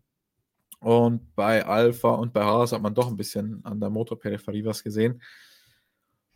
Ich habe im Spaß gesagt, Ferrari testet da die, die richtigen Powermotoren, bevor man es dann einfrieren lässt. Glaube ich aber eher nicht. Ich glaube, das hat teilweise auch Installationsgründe, teilweise Pech. Äh, aber übertrieben große Probleme habe ich auch da jetzt nicht gesehen bei den Motoren. Ja, und wenn man böse ist, muss man sagen, du hast gesagt, Alpha und Haas im Vergleich zu Ferrari. Ferrari ist halt doch ein bisschen ein anderes Team als Top-Team mit anderem Personal, anderer Vorbereitung. Ja, sie schicken auch immer Ingenieure mit rüber zu ihren Kunden, aber es sind halt trotzdem am Ende nur Kunden. Nur Kunden. Der nur Kunde ist Kunden. König, Stefan. Beim Motorsportmagazin ja, ist der Kunde König. Wer sich da ein Abo des Printmagazins holt, der ist König. Nicht nur Kunde. Kunde ist, Kunde ist König, das galt in Zeiten, als Mercedes noch kein Werksteam hatte. Da hat man solche Sprüche. Norbert Haug hat das immer schön erzählt. Ah. Gut, zu den Motoren noch eine Frage vom Minimax oder Minimax. Was passiert, wenn ein Motorhersteller eklatant weniger Leistung hat als die Konkurrenz? Es kann ja nicht sein, dass ein Hersteller bzw. Kunde jetzt ein paar Jahre lang hinterherhinken muss. Gut, da trinke ich erstmal noch einen Schluck. ähm, ist tatsächlich ein sehr, sehr großes Problem. Man hat sich ja auf die eingefrorenen Motoren geeinigt. Unter anderem wegen Honda, weil Honda aussteigt und Red Bull sonst keine Möglichkeit mehr gehabt hätte, die Motoren einzusetzen. Sie in Eigenregie zu entwickeln, war keine Alternative, wäre nicht gegangen. Und weil ja 2026 dann die neue Motorengeneration kommen soll und da will man eine Doppelentwicklung verhindern. Deswegen also jetzt der Engine Freeze. Was passiert, wenn? Diese Frage wurde natürlich auch gestellt, als man über den Engine Freeze diskutiert hat. Zu einer Lösung ist man aber nicht gekommen. Ähm, es ging dann mal sowas wie Balance of Performance bei den Motoren durch die Gazetten oder ich habe auch äh, Mattia Binotto mal darauf angesprochen, weil man hat ja diskutiert in der Saison, als Ferrari so katastrophal schlecht war nach dieser Regelklarstellung oder nach den technischen Direktiven, die da ausgesandt wurden, nach der starken Saison 2019. Ähm, man hat sich darauf geeinigt, dass wenn ein Hersteller wirklich komplett jenseits von Gut und Böse sein sollte, man darüber sprechen will, dass man sich das anschaut. Man hat aber nichts festgelegt, wie man darauf reagieren will, ob man dem Hersteller dann eine Nachhomologation lässt, ob man ihm jetzt mehr Benzin zur Verfügung stellt, wobei mehr Benzin, ganz wichtig, 2022 gibt es keine maximale Benzinmenge mehr fürs Rennen. Wusste ein Team übrigens auch nicht, hat das vergessen, dass diese Regeländerung durchgeführt wurde. Ist aber so. Ähm, wird sowieso nichts Großartiges ändern, aber wollte ich nur mal ganz kurz erwähnen. Aber Benzinfluss ist natürlich der limitierende Faktor bei der Motorleistung, 100 Kilogramm pro Stunde ab 10.500 Umdrehungen. Und das wäre zum Beispiel eine Möglichkeit, dass man da sagt, äh, wer da extrem hinten ist, der darf halt dann, was weiß ich, 101, 101,5 Kilogramm pro Stunde durchjagen oder wie auch immer. Wäre eine Möglichkeit, wäre eine sehr hässliche Möglichkeit, das wäre eine Balance of Performance. Und da finde ich eine Nachhomologation deutlich schöner, aber aktuell gibt es gar nichts. Man sagt nur, okay, wenn es so sein sollte, wollen wir uns alle zusammensetzen. Aber dann könnt ihr euch sicher sein, dass die Diskussionen richtig losgehen werden. Und so eine Balance of Performance ist hässlich und wirklich nichts, was wir in der Formel 1 wollen. Aber am allerschlimmsten ist ja doch für den betroffenen Hersteller. Stellt euch vor, der gewinnt dann auch mal ein Rennen. Dann sagt jeder, ja, ja. gut, der hat das Rennen gewonnen, weil er Zugeständnisse bekommen hat, technische, weil er einen in DTM-Sprache 5 cm breiteren Heckflügel hernehmen durfte. Also, das wäre wirklich eine Katastrophe und aktuell ist es nicht absehbar, aber hoffen wir, dass es so bleibt. Ja. Und dann wechseln wir jetzt von der Technik und den Autos zu etwas, das am Freitag zumindest ein bisschen simuliert wurde, denn es wurden Regenreifen getestet. Die Strecke wurde künstlich bewässert in Barcelona und Henrik Kettler hat dazu gefragt, wie ist es mit der Regentauglichkeit der neuen Boliden bestellt? Stichwort Aufschwimmen wegen des niedrigen Unterbodens. Und Sascha Bernhard hat passend dazu gefragt, sind mit der aktuellen Fahrzeuggeneration noch Regenrennen möglich, beziehungsweise erhöht das Bouncing die Gefahr für Aquaplaning? Ähm, das Bouncing sollte im Normalfall im Regen kein Problem sein, weil ja die Regenreifen einen größeren Durchmesser haben und somit die Bodenfreiheit somit schon mal künstlich erhöht ist. Und durch diese Erhöhung der Bodenfreiheit habe ich den aerodynamischen Effekt nicht mehr. Also das sollte eigentlich kein Problem sein. Ähm, das zu diesem Punkt, das andere, das Aufschwimmen. Äh, schwer, das glaube ich in der Theorie zu beantworten, weil auch wenn die alte Fahrzeuggeneration im Heck deutlich höher war, vorne war sie deutlich tiefer. Man, man hat den Red Bull gesehen, der hat ja ständig am Asphalt eigentlich geschliffen, der hat ständig Funken geworfen. Und die aktuellen Fahrzeuge sind dann jetzt überall gleich hoch. Also ich weiß es nicht, um ehrlich zu sein. Ähm, auch ein ganz interessanter Punkt ist, was mit der Gischt passiert. Die wird ja jetzt anders hinten rausgeworfen. Ist das besser, ist das schlechter? Wir wissen es nicht. Also da bin ich mal sehr gespannt, wenn wir mal so wieder so ein Spa haben ob es ja. besser läuft oder schlechter. Wir können zumindest sagen, in Bahrain erwartet uns da wahrscheinlich jetzt keine Gefahr, dass es regnet und Na, wir Stefan, deswegen Probleme bekommen. Du bist ein ahnungsloser Meteorologe. Ähm, ich erinnere mich an den ersten Formel 1-Test von Mick Schumacher zurück, als er am Ferrari saß und Regen war und niemand gefahren ist, weil niemand für Bahrain Regenreifen geordert hatte für diesen Test. Ja. Das Spannende ist aber, in Bahrain passiert sowas immer nur bei den Testfahrten. Wir hatten auch diesen Sandsturm, sodass die Testfahrten komplett in den Sand gefallen sind. Regen hatten wir bei den Testfahrten. Am Rennwochenende sind sie immer brav. Hm, stimmt leider. Da ist die MotoGP-Experte für. Ich genau. erinnere mich dunkel an ein Regenrennen dort, das nicht stattfinden konnte. Also war ja, glaube ich, dann am nächsten Tag, beziehungsweise ganz nicht. Irgendwas war da. Michael ist schon weg. Passend zur Regenfrage haben wir aber noch was von Escarjet.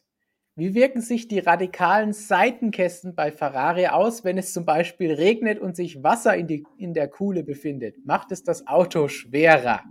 Ich denke mal, mhm. das wird sich wie beim Cockpit verhalten, da die Dinger ja nicht so ganz langsam unterwegs sind.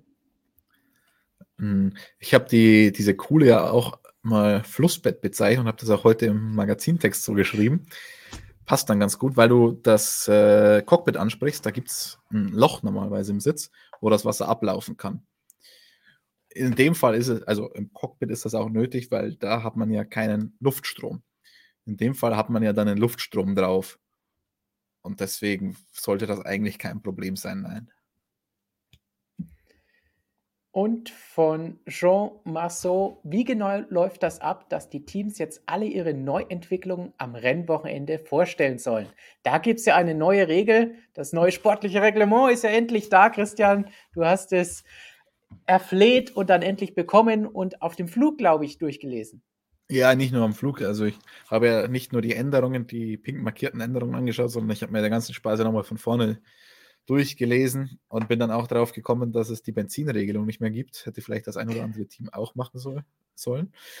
Ähm, Show and Tell, wie man ja schon so schön sagt, zu dieser ganzen Geschichte. Am Freitagmorgen. Freitag wird ein absoluter Horrortag. Ich bitte die Gewerkschaften hier auf den, auf den Plan. Das muss man ändern, wenn das wird also so der erste Testtag ist ja normalerweise für uns immer der längste Arbeitstag. Der ist Katastrophe. Wir sind um sieben an der Strecke und kommen irgendwann mal um zehn zurück ins Hotel oder was auch immer. Jetzt befürchte ich fast, dass wir jeden Freitag, jeden Freitag am Rennwochenende so einen Horrortag haben werden, weil der Medientag wurde abgeschafft am Donnerstag. Also unter gewissen Voraussetzungen existiert er noch, aber de facto gibt es ihn so nicht mehr wie in der Vergangenheit. Pressekonferenzen sind Freitagmorgen, bevor dann das freie Training stattfindet. Und dann haben wir zwei freie Trainings, dann danach haben wir noch die Medienrunden, das alles wurde nach hinten verschoben und halt in der Früh dann noch die Pressekonferenz. Und zusätzlich zu den Pressekonferenzen gibt es am Freitagmorgen auch noch eine Liste, die die Teams der FIA geben müssen vor dem Wochenende mit aerodynamischen Änderungen an ihrem Fahrzeug. Diese Liste wird dann veröffentlicht. Wir bekommen die, können dann sehen, was da alles gemacht wurde. Gleichzeitig gibt es dann auch noch die Möglichkeit, die Fahrzeuge in der Boxengasse anzuschauen für einen gewissen Zeitraum. Das ist Teil 1. Teil 2 ist dann am Samstag nach dem Qualifying. Da werden nochmal fünf Teams rausgepickt, die ihre Fahrzeuge zur Schau stellen müssen und auch noch Personal zur Verfügung stellen muss, das uns Änderungen erklärt. Wie genau das dann aussieht, das weiß ich noch nicht, aber so ist prinzipiell das Ganze mal im sportlichen Reglement vorgesehen. Wir werden euch natürlich auf dem Laufenden halten und ihr werdet diese Infos dann natürlich bei uns auf der Webseite finden, motorsportmagazin.com. Da unten steht es, ihr kennt es natürlich alle schon. Auf jeden Fall dann immer reinschauen und dann werdet ihr da oder in unserer App informiert und natürlich auch hier in unseren Videos. Aber wie du gesagt hast, der Freitag wirft doch einige Fragezeichen auf, was euch weniger interessieren muss und wird. Aber für uns, da müssen wir diese Woche auch noch ein paar Meetings hier abhalten und schauen, wie wir das Ganze organisieren werden. Ja, wenn du deinen Artikel fertig geschrieben hast, bist du ja ab morgen dann einsatzbereit dafür. Das ja, ich habe den morgen sehr, schon fertig geschrieben. Was? oh, zehn Teams, dauert zehn Tage. Dumm, dass wir am Freitag schon in Druck gehen. Verdammt. Gut, dann haben wir den Regenteil auch noch abgehakt und kommen jetzt zu etwas, das ihr sogar im Chat gerade nochmal gefordert habt, aber auch an Fragen uns gegeben hat, denn der Svenno hatte da geschrieben einfach nur Livery Ranking Fragezeichen. Und gleichzeitig wurde auch heute hier im Chat schon mal irgendwo geschrieben, ob wir denn sagen können, So, jetzt ist Stefan aus dem Stream geflogen und ich muss alleine weitermachen, Alleinunterhalter.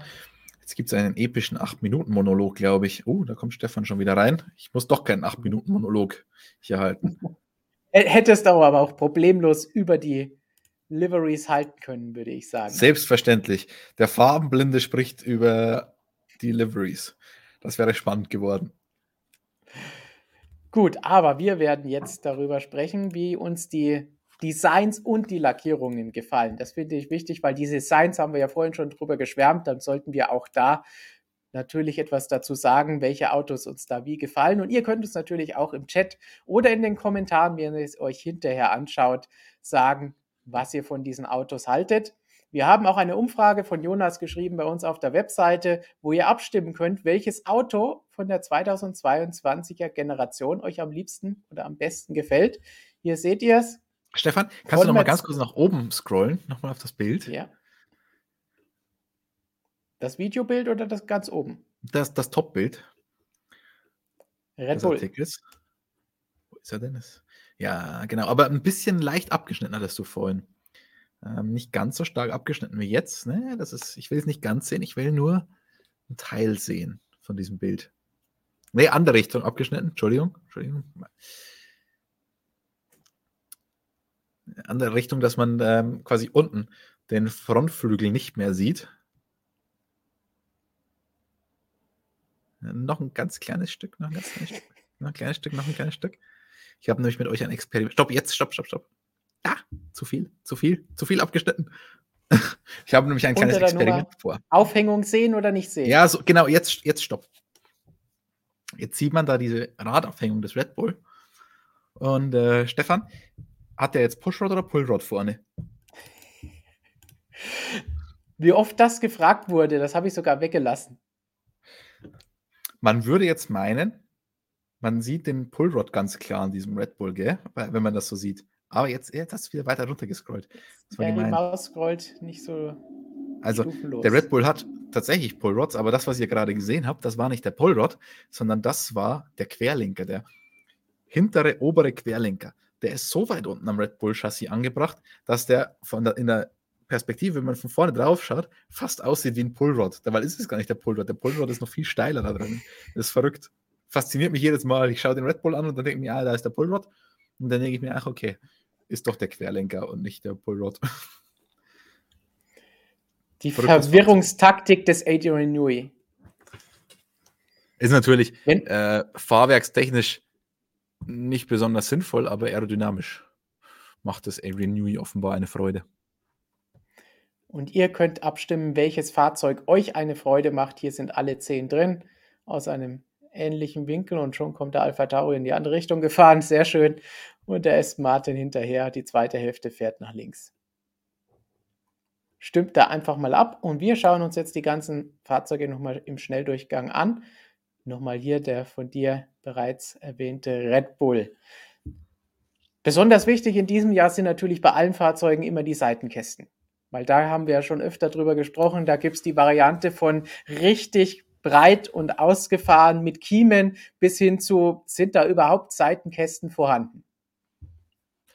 Ja, und das macht uns die größte Freude. Und ihr wisst natürlich alle, was das ist. Das ist die Spielwiese der Ingenieure in diesem Jahr, nachdem sie die Bahnsports verloren haben. Spielwiese 2.0. Ja, und das ist eine viel coolere Spielwiese, weil das auch für uns eine kleine Spielwiese ist. Und wo man definitiv besser erkennen kann, was der Unterschied ist als bei den Bartsports. Aber wie gefällt dir der Red Bull insgesamt? Er sieht noch relativ normal aus, muss ich eigentlich sagen. Wenn man den hier normal. jetzt so sieht, normal. Aus dieser Perspektive müssen wir es jetzt natürlich auch betrachten. Das ist natürlich schwierig, weil viele Sachen sieht man dann auch erst wieder von oben oder aus anderen Perspektiven. Gerade auch die, die Kühleinlässe, die unterschiedlich sind, sieht man wieder schön von vorne. Eigentlich müsste man jedes Auto aus allen Perspektiven mal anschauen. Ähm, die, die, na, wenn man sich nur diese Nase anschaut, finde ich, schaut er fast aus wie so ein Formel-2-Auto. Ähm, das haben einige da Autos so ein bisschen. Auch eben, wo ja. du den, den Pseudo-Pullrod gesucht hast. Wenn man hochgescrollt ist und die Nase und den Flügel und so ein bisschen weg hatte, sah es so ein bisschen aus wie die Red Bull-lackierten Nachwuchsautos, die man aus allen Serien Ja, kennt. genau. Beim Red Bull ist es natürlich besonders auffällig, weil man halt die Lackierung da schon kennt von ja. aus, aus der Formel 2. Aber insgesamt würde ich sagen, der Red Bull optisch, ästhetisch, stocksolide, aber jetzt äh, gewohnt, aber nicht überragend. Du meinst jetzt vor allen Dingen auch das Design Delivery. Ja, genau, einfach nur von, vom Design her, wie es mir ästhetisch gefällt, die, das Gesamtkonstrukt. Wie würdest Man du kann eigentlich sagen, es ist ein Red Bull. Definitiv kann er die Zugehörigkeit zur Familie nicht, nicht leugnen. Kann man so stehen lassen. Jetzt nicht hässlich, aber finde ich in diesem Jahr nicht das schönste Auto insgesamt. Nein, vom allgemeinen Aussehen her nicht. Als nächstes, ich weiß nicht, wonach die hier sortiert sind, deswegen müssen wir einfach mal schauen, was kommt. Hier kommt jetzt der Mercedes. Zurück zum Silberpfeil, nicht mehr in Schwarz. Dieses Auto ist für mich so ein bisschen, wenn wir jetzt rein nur auf die Farben kommen, wenn wir sagen, nicht mehr schwarz, so ein bisschen fragwürdig, weil es mit jedem Lichtverhältnis irgendwie anders aussieht. Teilweise die ersten Bilder vom Shakedown in Silverstone dachte ich mir, das ist aber eine graue Maus, komplett grau. Die Petronas-Farbe kommt mir komplett anders vor dass es keine weiße, sondern schwarze Schrift ist, wirkt irgendwie seltsam auf mich. Also so richtig runden Eindruck macht das Ganze auf mich nicht. Ja, gefällt mir auch nicht so richtig gut. Das Rot natürlich wegen Ineos. Dieses Rot am Heckflügel, das man jetzt hier nicht so gut sieht, das irritiert mich komplett. Das sieht irgendwie aus wie so eine Lippe, die da irgendwie unten dran ist. Ähm, ist nicht mein Auto, muss ich gestehen. Gefällt ja. mir nicht so muss ich sagen, das schwarze Auto hat mir da doch besser gefallen als das. Obwohl Wobei ich insgesamt Silber Silberpfeil cool, schon besser finde. Ja, aber das ist für mich kein richtiger Silberpfeil, weil es teilweise grau aussieht. Ja, und dazu das. Ist nicht so hell und nee. silber wie 2019 zum Beispiel. Ja, also nee. Hatten sie schon schönere Autos. Richtig. Dann weiter zum Ferrari, der natürlich allein durch diese ja. aggressive Optik und die Seitenkästen, die man hier nur ganz leicht im Anschnitt sieht, allein durch, durch die Form schon spektakulär aussieht. Farbgebung ist dieses Jahr auch ein bisschen anders durch das Schwarz, aber schon die Form macht es bei dem Fahrzeug. Und das Rot als solches finde ich wunder, wunder, wunderschön. Ja. Ähm, dazu die aggressive Form. Wunderschönes Auto. Das Einzige, was sich so ein ganz klein bisschen stört, ist die Nase, die vorne so ein bisschen geierhaft nach unten geht. Äh, aber sonst würde ich ihn kaufen und ins Wohnzimmer stellen. würde ich jetzt mal vor den beiden, die wir eben hatten, ansiedeln. Ja, Steini schmachtet schon. Der, der, der geht nämlich so ein bisschen mit. Ich sehe es gerade auf seinem Bildschirm. Der schaut da, was, was da so oben, was da jetzt gleich noch kommt. Und ähm, Steini, der Ferrari ist dein Favorit oder ja, aber das Schwarz gefällt dir. Okay. Er hat ja schon von Anfang an gesagt, schwarze Flügel, so muss ein Formel-1-Auto aussehen. Ja, und da gibt es natürlich dann auch die überragenden Vergleiche mit dem Ferrari von 1990. Aus gewissen Perspektiven sieht eben der nicht nur von der Lackierung her ähnlich, sondern auch ein bisschen von der Form und das ist einfach wunderschön. Also das ist echt ja. geil. Und das sieht richtig gut aus und stimmig von Form und von Fahrzeug. Auch so diese ganz leichten Akzente wie das Gelb hier, das sind so kleine Details. Das finde ich schön. Ja. Ist gekauft. Gekauft. So, hier haben wir auch diverse Farbakzente. Hm, aber als schwierig. das vorgestellt wurde, muss ich sagen, es ist ein bisschen schwankend bei dem McLaren hier in dieser Beleuchtung, okay, sieht es vielleicht ein bisschen besser aus. Ich weiß, es gibt viele McLaren-Fans, die uns was zuschauen und immer lesen und sagen, oh, das ist doch toll, orange. Aber dieses Orange und das Hellblau und jetzt noch so viel Schwarz, finde ich allein vom Design her schon ein bisschen schwierig. Auch diesen Sponsorenleiste hier, die hier eingebaut wurde, damit man die Logos besser lesen kann, finde ich ein bisschen fragwürdig. Hat Zach Brown mich persönlich angepinselt. Ja, mit den 800 Sponsoren, das haben wir ja mal, müssten wir jetzt nach dem Launch eigentlich mal wieder machen. Wir haben wir letztes Jahr mal gemacht. Auf der McLaren-Webseite, das sind ungefähr 800 Sponsoren unten dran. Das ist der absolute Wahnsinn. Ja, also da wird man echt nicht mehr fertig. Zum Glück haben sie die nicht alle da drauf gepinselt, weil dann wäre das Auto komplett schwarz. Aber ich finde die Lackierung deutlich schöner als im Vorjahr. Ja. Insgesamt haut es mich aber nicht vom Hocker. Also nee. man hat sich ja da ein bisschen an der Galf-Lackierung orientiert, die so gut angekommen ist bei den Fans. Galf-Lackierung hat halt einfach eine Historie. Das ist jetzt so ein bisschen irgendwas. Ich finde es schöner als im letzten Jahr prinzipiell, aber so richtig vom Hocker aus mich auch nicht. Was aber schon cool ist, wenn man den an einem tristen Tag aus dem Nebel oder aus dem leichten Nebel von Barcelona auf der Stadt Zielgeraden äh, ankommen sieht, da, da knallt er schon richtig rein. Also das sieht dann ganz cool aus. Ist, wie gesagt, bei manchen Autos ist auch da auch wirklich, wie sind die Belichtungsverhältnisse? Wir haben jetzt Studio-Shots gesehen bei den Präsentationen, wir haben jetzt hier auf der Strecke gesehen oder bei schlechtem Wetter. Das ist hm, immer unterschiedlich, gerade auf Fotos. Mal schauen, wie es im Fernsehen aussieht, weil dafür werden ja die Farben auch ausgewählt von den Teams und da steckt ja auch eine Wissenschaft dahinter. Stefan hatte gestern so einen schwarzen Hoodie hier an im Büro, der orangene, was waren das? Ja. Sextanten Ähm, oder die, irgendwas die, drauf die hatte. Pinsel und noch so ein paar, genau. Da dachte ich Auch fast, der hat orangene so McLaren. Entschuldigung? Orangene Akzente. Ja, ich genau. sagen. Diese orangenen Sextanten, die da drauf waren. Da dachte ich fast, Stefan hat einen McLaren-Pulli an, so von früher. Hat mir dann irgendwie doch besser gefallen, muss ich sagen. Also Ich soll, sollte mal an die Seite ein bisschen sprechen und Design-Tipps geben hier. Aber solange Zac Brown oh. Sponsoren unterkriegt, glaube ich, ist Andreas Solange Seidel mit der Lackierung zufrieden, weil dann hat er mehr Geld, das er ausgeben kann. Wobei darf er ja gar nicht ausgeben, aber bleibt am Was Ende mehr schnell für ihn ist, übrig. ist gut und schön für ihn und für alle McLaren-Fans. Hier müssten wir eigentlich zwei Bilder zeigen, denn Alpine hat zwei Autos präsentiert. Die ersten zwei Rennen wird das Auto nicht so aussehen wie hier bei den Testfahrten. Erst danach wird es so aussehen. Der Vorteil ist, ihr könnt euch jetzt einfach vorstellen, für die ersten zwei Rennen, sie fahren mit einem Racing Point. Weil genauso sieht das Ding aus in der pinkfarbenen Magenta-Variante von BWT. Diese Variante hier, das Schlimme ist, das habe ich schon nach dem Launch direkt gesagt, das Schlimme ist, ich finde die Magenta-Variante schöner als was auch immer das hier ist. Was man nicht alles für Geld macht, gell? Ja, Ähm, das Alpinblau, das fand ich ja in der vergangenen Saison wunderschön. Also das Blau hat mir richtig Ja. gut gefallen.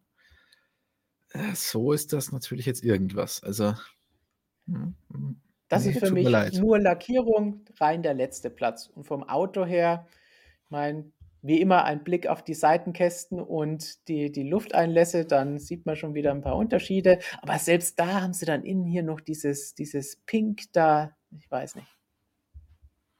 Fast so wie, wie der Mercedes-Heckflügel, der das Rot hat. Ja. Diese Lippe. Ähm, Uh, Romeo Leder. Leder Gaming sagt, Alpine findet er am schönsten. Vielleicht Welche ein weiterer? Farbenblinder hier. Oh, ich. oh. Na, du darfst das sagen. ja. Aber ich Aber- finde das Aber das. Blaue wäre ja eigentlich wunderschön, das Alpine da hat. Ich bin generell ein Fan von blauen Autos. Ich werde das jetzt gleich bei Williams noch merken. Blaue Autos sind super. Das ist ein sehr, sehr dunkles Blau, das hier schon fast schwarz aussieht, je nach Bildschirmeinstellung.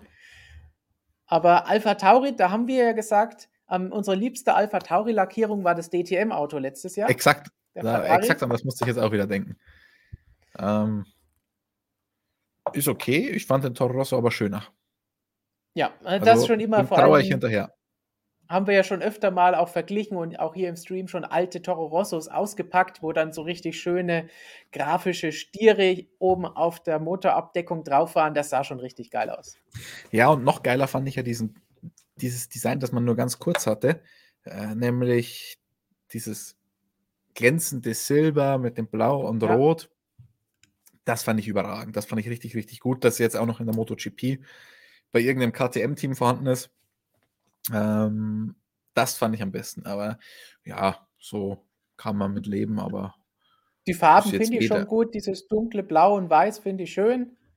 Und auch so, wie es hier eingebunden ist, über die Seitenkästen hinweg von, von den Elementen her, von den Linien, finde ich gut, aber ist nicht das Allerbeste. Am meisten vielleicht sogar dieses Alpha Tauri-Logo mit dem integrierten Stier. Das ist irgendwie gar nichts. Echt, findest du? Das finde ich hingegen eigentlich ganz cool. Das finde ich raffiniert. Dieses AT, ähm, das finde ich grafisch interessant gelöst.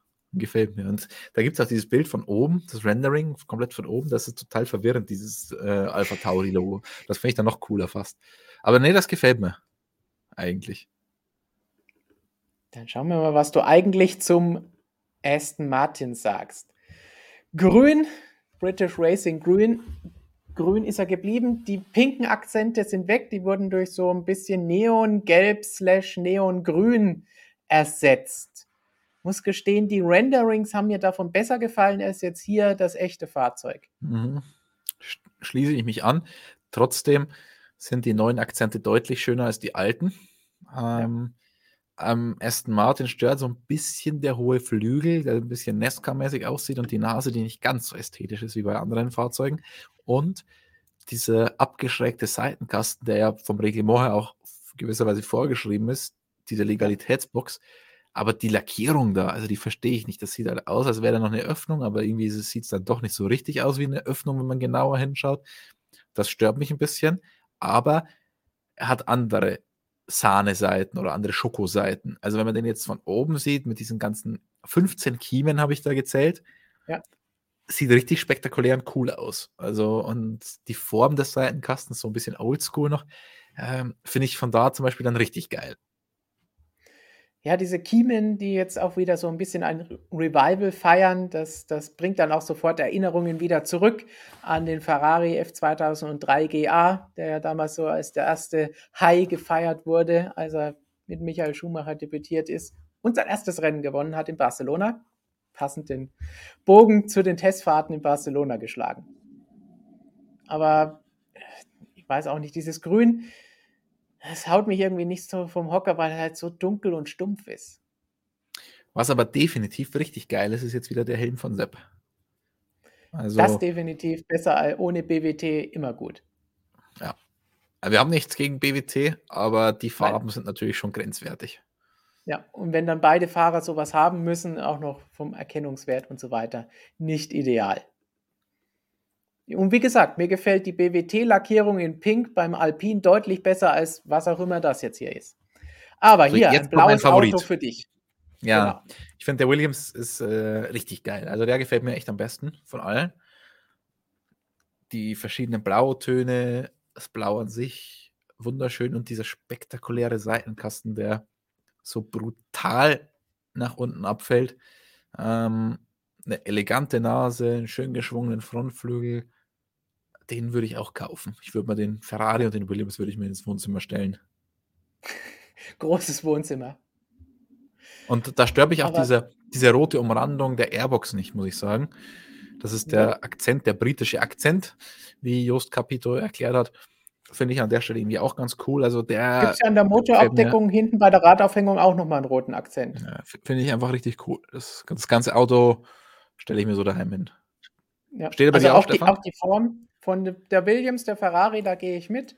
Auch die Form hier von der ganzen Nase, die so ein bisschen breiter ist und auch von den Farben her, das erinnert auch so ein bisschen an so Formel 1 Autos der 90er oder auch Indycars. Die hatten alle so ein bisschen mehr wuchtigere Nasen. Das hier finde ich schön. Oh, Williams, Michael S194 schreibt, Williams ist am hässlichsten von allen. Damit haben wir jetzt jemanden, den wir mal aus dem Chat kicken. Nein. nein, das ist ja das Schöne. Bei Geschmack kann man sich nicht streiten. Außer natürlich, dass wir recht haben und alle anderen nicht. Ferrari Williams haben wir jetzt mal ganz oben mit eingereiht. Hier von vorne gefällt mir das hier jetzt so gar nicht, aber von der Seite finde ich diesen Alfa Romeo auch super. Auch der Rotton gefällt mir, weit, weiß dazu. Das Weiß ist fast schon ein bisschen überflüssig an den Seitenkästen, die man hier nicht sieht. Also von der Seite finde ich das ein richtig gutes Auto mit Verbesserungspotenzial, mit ein bisschen weniger oder schöner designten Weißflächen, aber ansonsten finde ich das auch schön. Ja, die Nase sieht durch die Lackierung ein bisschen komisch aus, so aussieht, als wäre da so ein richtiger Haken drinnen. Ähm, sonst der Rotton absolut überragend, finde ich richtig, Ja. richtig geil. Ähm, das Weiß, Weiß und dieses Rot finde ich schöner als eigentlich das Rot, das Ferrari hatte mit dem Weiß kombiniert. Also diese Rot-Weiß-Kombination gefällt mir eigentlich besser als die von Ferrari. Es ist vielleicht ein bisschen viel Weiß insgesamt, da bin ich bei dir. Ja. Äh, diese Also ich könnte auch mit einem eigenwillige, komplett roten Auto in dem Rotton leben. Und dann nur diese weiße Linien oder so. eigenwillige Airbox von Sauber, muss man ja sagen, die kommt ja noch aus Sauberzeiten auch. Ja. Mit der konnte ich mich optisch nie so richtig anfreunden, muss ich sagen. Aber an sich ein, ein wundervolles Auto. Das Schwar der, der Frontflügel ist vielleicht ein bisschen zu schwarz. Ja. Da ist, wird vielleicht sogar. Steini zustimmen, dass da vielleicht mal schwarz nicht der richtige Farbe für den Frontflügel ist. Steini, deine Meinung ist gefragt. Ist der schwarze Frontflügel am Alpha zu viel, ja oder nein? Er überlegt. Uh. Ich Er ruft scroll äh, eine Website auf, die nennt sich motorsportmagazin.com und schaut sich jetzt nochmal Bilder Kenn von ich. diesem Fahrzeug an. Bin gespannt. Aber wir können schon mal weitermachen, bis er mit seinem finalen noch ein. Auto. Ein Auto, bei dem die Lackierung jetzt keine Rolle mehr spielt, denn die wird sich definitiv noch ändern oder bestenfalls so aussehen, wie Haas schon vor ein paar Jahren hatte, nämlich einfach nur Haas-Logos auf einem weißen Auto. Ja, aber es war nicht so weiß, ich ein ich war grau. Es gab auch die graue Variante, aber ich dachte, weiß gab es auch schon. So grau-weiß, aber ich glaube mehr grau noch. Ja. Da gab es natürlich noch die Rich Energy Variante. Aber so, finde ich, sieht einfach scheiße aus. Also tut mir leid. Also einfach so weiß, nee, das ist. Das ist einfach nur unfertig irgendwie ein paar Aufkleber auf ein weißes Auto gemacht, das nicht lackiert ist. Ja, gefällt, also gefällt mir überhaupt nicht. Auch da passt der schwarze Frontflügel nicht. Also, ich weiß, das wird jetzt auf wenig Gegenliebe stoßen, aber ich fand die andere Lackierung mit den amerikanischen Farben Ja, ähm, besser als die das. fand ich schöner. Ja. Ja. Politisch natürlich nicht, logischerweise. Also, Nein. aber rein optisch fand ich den mit den anderen Farben schöner. Aber wa- was ich auch ganz, ganz interessant finde, da Haas ja immer drauf bestanden hat, ja, das sind ja nicht die russischen Farben, sondern das sind ja auch die amerikanischen Farben. Und kaum gibt es da ein Problem, sind die Farben komplett vom Auto verschwunden. Also so viel amerikanisch waren sie dann wohl doch nicht. Eigentlich hätte man einfach dann noch ein paar Sternchen draufkleben müssen auf die äh, blauen Flächen. Ja, So, Steini, wie lautet jetzt das finale Urteil? nicht zu viel. Ist nicht zu viel schwarz, sagt er. Also er, er kann auch mit dem schwarzen Frontflügel beim Alpha leben. Also mir ist hier grundsätzlich zu viel schwarz. Hier vorne an den Seiten und das, das ist mir zu viel schwarz an dem. An Aber die äh, Radkappen hat man sehr, sehr, sehr schön lackiert, muss man sagen. Da hat man sich am meisten Mühe von allen Teams gegeben. kann man hier leider Und da kam nicht. aber jetzt noch eine sehr interessante Frage, die ich einmal gelesen habe. Weil eine Seite ist ja weiß und die andere ist rot. Wenn sich dieses Rad jetzt schnell dreht, sieht das dann pink aus. Hm. Ich bin gespannt, ich weiß es nicht. Man hat es ja noch nicht Wenn, wenn gesehen. es so ist, wenn es so ist, weißt du, was Alpine als nächstes macht. Oh, stimmt. Und wenn es so ist, oder wenn ich das so empfinde, heißt das trotzdem noch nichts. Also, mir könnt ihr nicht trauen bei sowas. Gut, dann haben wir uns durch die zehn Autos durchgekämpft. Unsere Favoriten, Ferrari und Williams. Und der Haas könnte, äh, nicht der Haas, der Alfa Romeo könnte in das vordere Drittel vorstoßen mit ein paar Detailänderungen. Vielleicht nehme ich einfach mal meinen Malkasten mit nach Bahrain jetzt. Und meinst du, die lassen dich ans Auto ran? Ich meine, Ah, auf dem sicher. Haas, auf dem Haas könnten sie das machen. Jedes Rennen kann irgendjemand anderes da mal ein bisschen dran rummalen. Ja, Freitagmorgen. Da müssen sie die Autos ausstellen. Da komme ich dann mit dem Malkasten. Wenn du schon keine Kiesbetten aufschütten darfst, kannst du vielleicht die Autos anmalen. Ja, wunderbar. Okay, das ist ein Plan, den haben wir dann jetzt schon mal. Dann werfen wir doch noch schnell einen Blick, was ihr uns an Fragen heute und an Kommentaren geschickt habt. Erstmal vielen Dank an die Superchats, zum Beispiel von Professor Dr. Racer. Apropos Alpine, ich verstehe das Marketing nicht. Man wollte die Marke fördern und jetzt fährt man teilweise komplett in Pink und ersetzt die Farbe, in der die Marke den Wiedererkennungswert hat. Klar, das Geld nimmt man gerne mit, aber wirklich Sinn macht es natürlich nicht. Ich frage mich gerade, ob Alpine, der Autohersteller, überhaupt einen Umsatz macht, wie das Sponsoring vom BWT bringt. Nein, Spaß. Ich will nicht schon wieder auf Alpine einschlagen, aber ähm, das, der Name ist ja zumindest noch da und das sind ja nur zwei Rennen. Insofern wird das, glaube ich, nicht noch mehr verwässert als ohnehin schon durch eine durchschnittliche bis unterdurchschnittliche Leistung. Dann, ich hoffe, die Frage hier von Brusa haben wir beantwortet. Welches der neuen Autos findet ihr von der Lackierung und Form her am besten?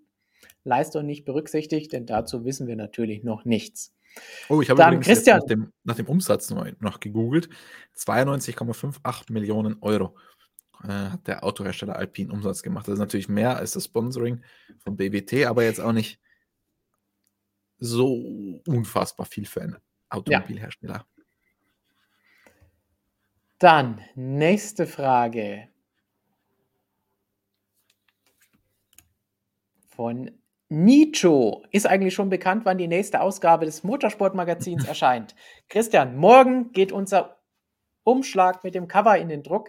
Am Freitag der Inhalt und für alle Abonnenten ist dann eine Woche später oder irgendwie so das Ganze schon im Briefkasten. Also schnell in der Beschreibung von diesem Video noch abonnieren und dann bekommt ihr es hoffentlich rechtzeitig zugestellt und spätestens beim nächsten Mal seid ihr dann mit dabei. Ihr könnt Ich hoffe nur, dass ich bis auswählen- dahin die Texte fertig habe, Stefan.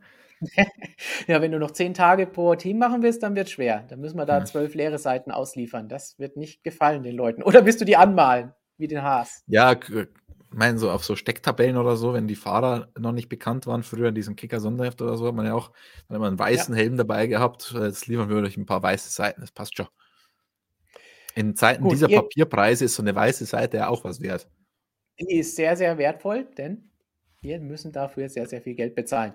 Und ihr könnt das Ganze für sehr viel weniger Geld, quasi preiswert, euch sichern. Sechs Ausgaben im Jahr gibt es und ihr könnt sogar bestimmen, wenn ihr jetzt bestellt, mit welcher ihr beginnen wollt. Und die letzte Ausgabe vor Weihnachten war ganz, ganz schnell vergriffen, also beeilt euch als Geschenk oder auch für euch selbst. Vom Professor Dr. Racer noch einmal. Ich hoffe, die Frage kam noch nicht. Der Saisonstart steht ja kurz bevor. Kann Haas bezüglich Sitzanpassungen etc. so schnell reagieren auf einen neuen Fahrer? Ja, äh, notfalls kann man da eine Notfallsitzanpassung machen. Der ist dann noch nicht hundertprozentig perfekt, aber man kann zumindest damit fahren. Und wir wissen ja, Mick ist auch lange mit einem nicht perfekten Sitz gefahren. Ja, böse Zungen würden jetzt behaupten, das ändert sowieso nichts. Ob da jetzt der Sitz richtig angepasst wird oder nur ganz auf die Schnelle. Naja. Und zum dritten Professor Dr. Racer bezüglich Magazin. Ich hoffe, ihr seid nicht böse, wenn ich heute wegen Walter Röhrl zur Boulevardpresse gegriffen habe. Da ist ein Interview zum 75. Geburtstag am kommenden Montag von Rallye-Legende Walter Röhrl. Wer es noch nicht gesehen hat, Christian hat auch ein über eine Stunde langes Video-Exklusiv-Interview zu Hause bei Walter Röhrl gedreht. Da geht es um seine komplette Karriere und dann gibt es nochmal einen 15 Minuten Exkurs zur Elektromobilität, zu der er ganz besondere Meinungen hat. Beides solltet ihr unbedingt gesehen haben und wenn ihr es schon gesehen habt, unbedingt nochmal anschauen. Werden wir euch auch noch in die Beschreibung dann gleich reinpacken, die Links dazu. Was für eine Legende dieser Mann. Definitiv. Und von Romeo Leder Gaming. Ein Quiz für uns. Oh je. Wer holte früher seinen ersten Sieg? Red Bull, Toro Rosso oder Alpha Tauri? Oder meint er Toro Rosso, Alpha Tauri in einem? Theoretisch könnte man alles drei machen. Ja, gut, das ist natürlich für uns was ein, ein leichtes. Wir erinnern uns an Monza, Sebastian Vettel im Toro Rosso, im strömenden Regen. Der nächste, Ja, der da erste müsst Red ihr, da müsst ihr schon härtere Sachen bringen hier. Erster Red Bull Sieg, wieder Sebastian Vettel, China. Ein Jahr und später. Alpha Tauri 2009. Und Alpha Tauri noch nicht allzu lange her. Mr. Pierre Gasly. Monsieur Pierre Gasly, muss man sagen. Das erste Rennen seit wie viel? Ähm, Mercedes, Red Bull und äh, Mercedes. Du hast es im Magazin Mercedes, geschrieben. Wer siegen, ja? Wer es wissen will, sollte sich unser neues Magazin kaufen. Da hat es Christian drinstehen. Denn das ist ein das- Text, den er schon eingereicht hat. Den kenne ich. Und das Witzige daran ist ja, dass wirklich an diesem Wochenende, am Freitag oder am Samstag, kam der geschätzte Kollege Roger Benoit zu mir und hat mich gefragt, weißt, in seinem schönen Schweizerdeutsch, das ich jetzt besser nicht nachmache, und hat mich gefragt, Christian, weißt du, wie viele Rennen eigentlich schon kein anderes Team mehr als Mercedes, Red Bull und Ferrari gewonnen hat? Und ich wusste nicht auswendig, er auch nicht, dann haben wir halt nachgeschaut. Und wirklich an diesem Wochenende haben wir dann diese Statistik gebraucht, weil es dann soweit war. Also ein Hellseher, dieser Benoit. Mal schauen, ob Romeo auch so ein Hellseher ist. Denn er sagt, Mazepin schlägt Mick ganz knapp in der WM 2022. Also ich glaube, da würde ich mal dagegen setzen. Ja, würde ich auch das dritte. Monatsgehalt jetzt setzen. Oh, heute ist ein teurer Tag für dich. Phrasenschwein, drei Gehälter verzockt. Hei, hei, hei. Da, da passt doch ganz gut, dass LolNico99 gefragt hat, was ist das für ein Beruf, den ihr da ausübt? Hm. Tja, das ist eine gute Kombination, Frage. denn so einfach kann man das nicht sagen. Eigentlich fing es mal an mit Journalisten, aber wir machen ja mittlerweile so viel schräges Zeug, da ist eine ganze Mischung dabei. Von Videos über. Printmagazine, über Online-Magazine vor Ort recherchieren, Interviews führen, Artikel schreiben, durch die Welt reisen. Weltreisender, du bist so ziemlich alles. Ich muss mir mal eine neue Visitenkarte besorgen. Eine Alles. DIN A4, wo das alles draufsteht. Wa was davon trifft denn auf dich am meisten zu? Oder was, was siehst du dich am besten? Als Weltreisender, als Printjournalist, als Videomensch, als Technikguru, als Spitalbotschafter, weil hier ist auch die Frage von Mo X, wann bist du wieder im Spitalgarten, Christian? Äh, Sonntag voraussichtlich. Ähm, Sonntag oder Montag oder so, bevor es dann nach Bahrain geht, hm, wo es dann nicht mehr so viel Bier gibt. Äh, hm. Das ist eine philosophische Frage, Stefan, darauf bin ich jetzt nicht eingestellt. Gut, Wie siehst du dich denn? ich glaube, wir müssen wirklich diese lange Visitenkarte auspacken. Mit allem drum und dran. Ich bin, ich glaube, ich bin von Beruf Formel 1-Fan. Formel 1-Mensch ist doch eigentlich nicht schlecht. Formel Weil nicht nur Fan, ja, aber auch noch ein bisschen mehr. Haben wir auch noch ein paar offizielle Aufgaben in der Formel 1. Oder Formel 1-Freund. Ein Freund ein des Sports. Freund. Nein, du bist ein MSM-Freund. Das ist es. Formel 1-Fan und MSM-Freund bist du. Ja, lassen wir es so. Und Lustmolch, okay. Andere Geschichte. Stege 321, vielen Dank für deine Frage und diesen Superchat. Er sagt ganz klar, schließt sich Steini an, schwarze Frontspoiler sieht gut aus. Grüße in die Schweiz zurück. Ja, da gibt es jetzt aber eine Rüge, weil es kein Spoiler ist, sondern eine Flügel. Oh. Was und ist der Unterschied? Ein Spoiler wird nur von einer Seite umströmt, ein Flügel von beiden Seiten. Also ein Spoiler ist so eine kleine Lippe hinten dran beim Auto, was ihr da habt, so eine Abrisskante, wo nur oben drüber die Luft geht. Beim Flügel geht sie unten und oben drüber.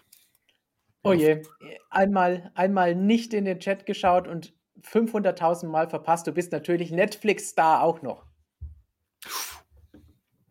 Mal, mal, schauen, ob du auch in der vierten Staffel dabei bist. Ja, da können wir ja gar nicht mehr richtig dabei sein. Wir waren ja dann nicht mehr so das im Fahrerlager. Die waren ja nie, in, also die waren, so ja nie, waren ja nie im Media Center, das stimmt. Also da wirst du wohl in Staffel 4 nicht mehr so häufig auftauchen. Hui, skandalös. In Staffel 3 ja gar nicht. Also ich habe die Staffel 3 noch nicht komplett gesehen, aber ich habe zumindest keine äh, Instagram-Nachrichten mehr von euch bekommen, die ich sonst immer bekommen habe bei jedem Auftritt. Und Romeo Leder sagt komplett richtig unsere Aussagen, die wir getroffen haben zu Alpha Tauri, Toro Rosso und Red Bull Debütsiegen. Ein bisschen was wissen wir also doch noch, aber meistens die alten Sachen. Wie sich das also so gehört. Du weißt die alten Sachen. Ich weiß nur die alten Sachen. Ich bin ja auch kein Netflix-Star wie du. Und nochmal aus der Schweiz, Grüße an Ayrton Senna 46. Der über die Concession spricht, über die uns Markus jetzt sehr viel mehr erzählen könnte, wenn er nicht, okay, ich glaube, er ist nicht mehr im Flieger oder vielleicht doch noch auf dem Weg nach Katar zum MotoGP-Saisonstart ist.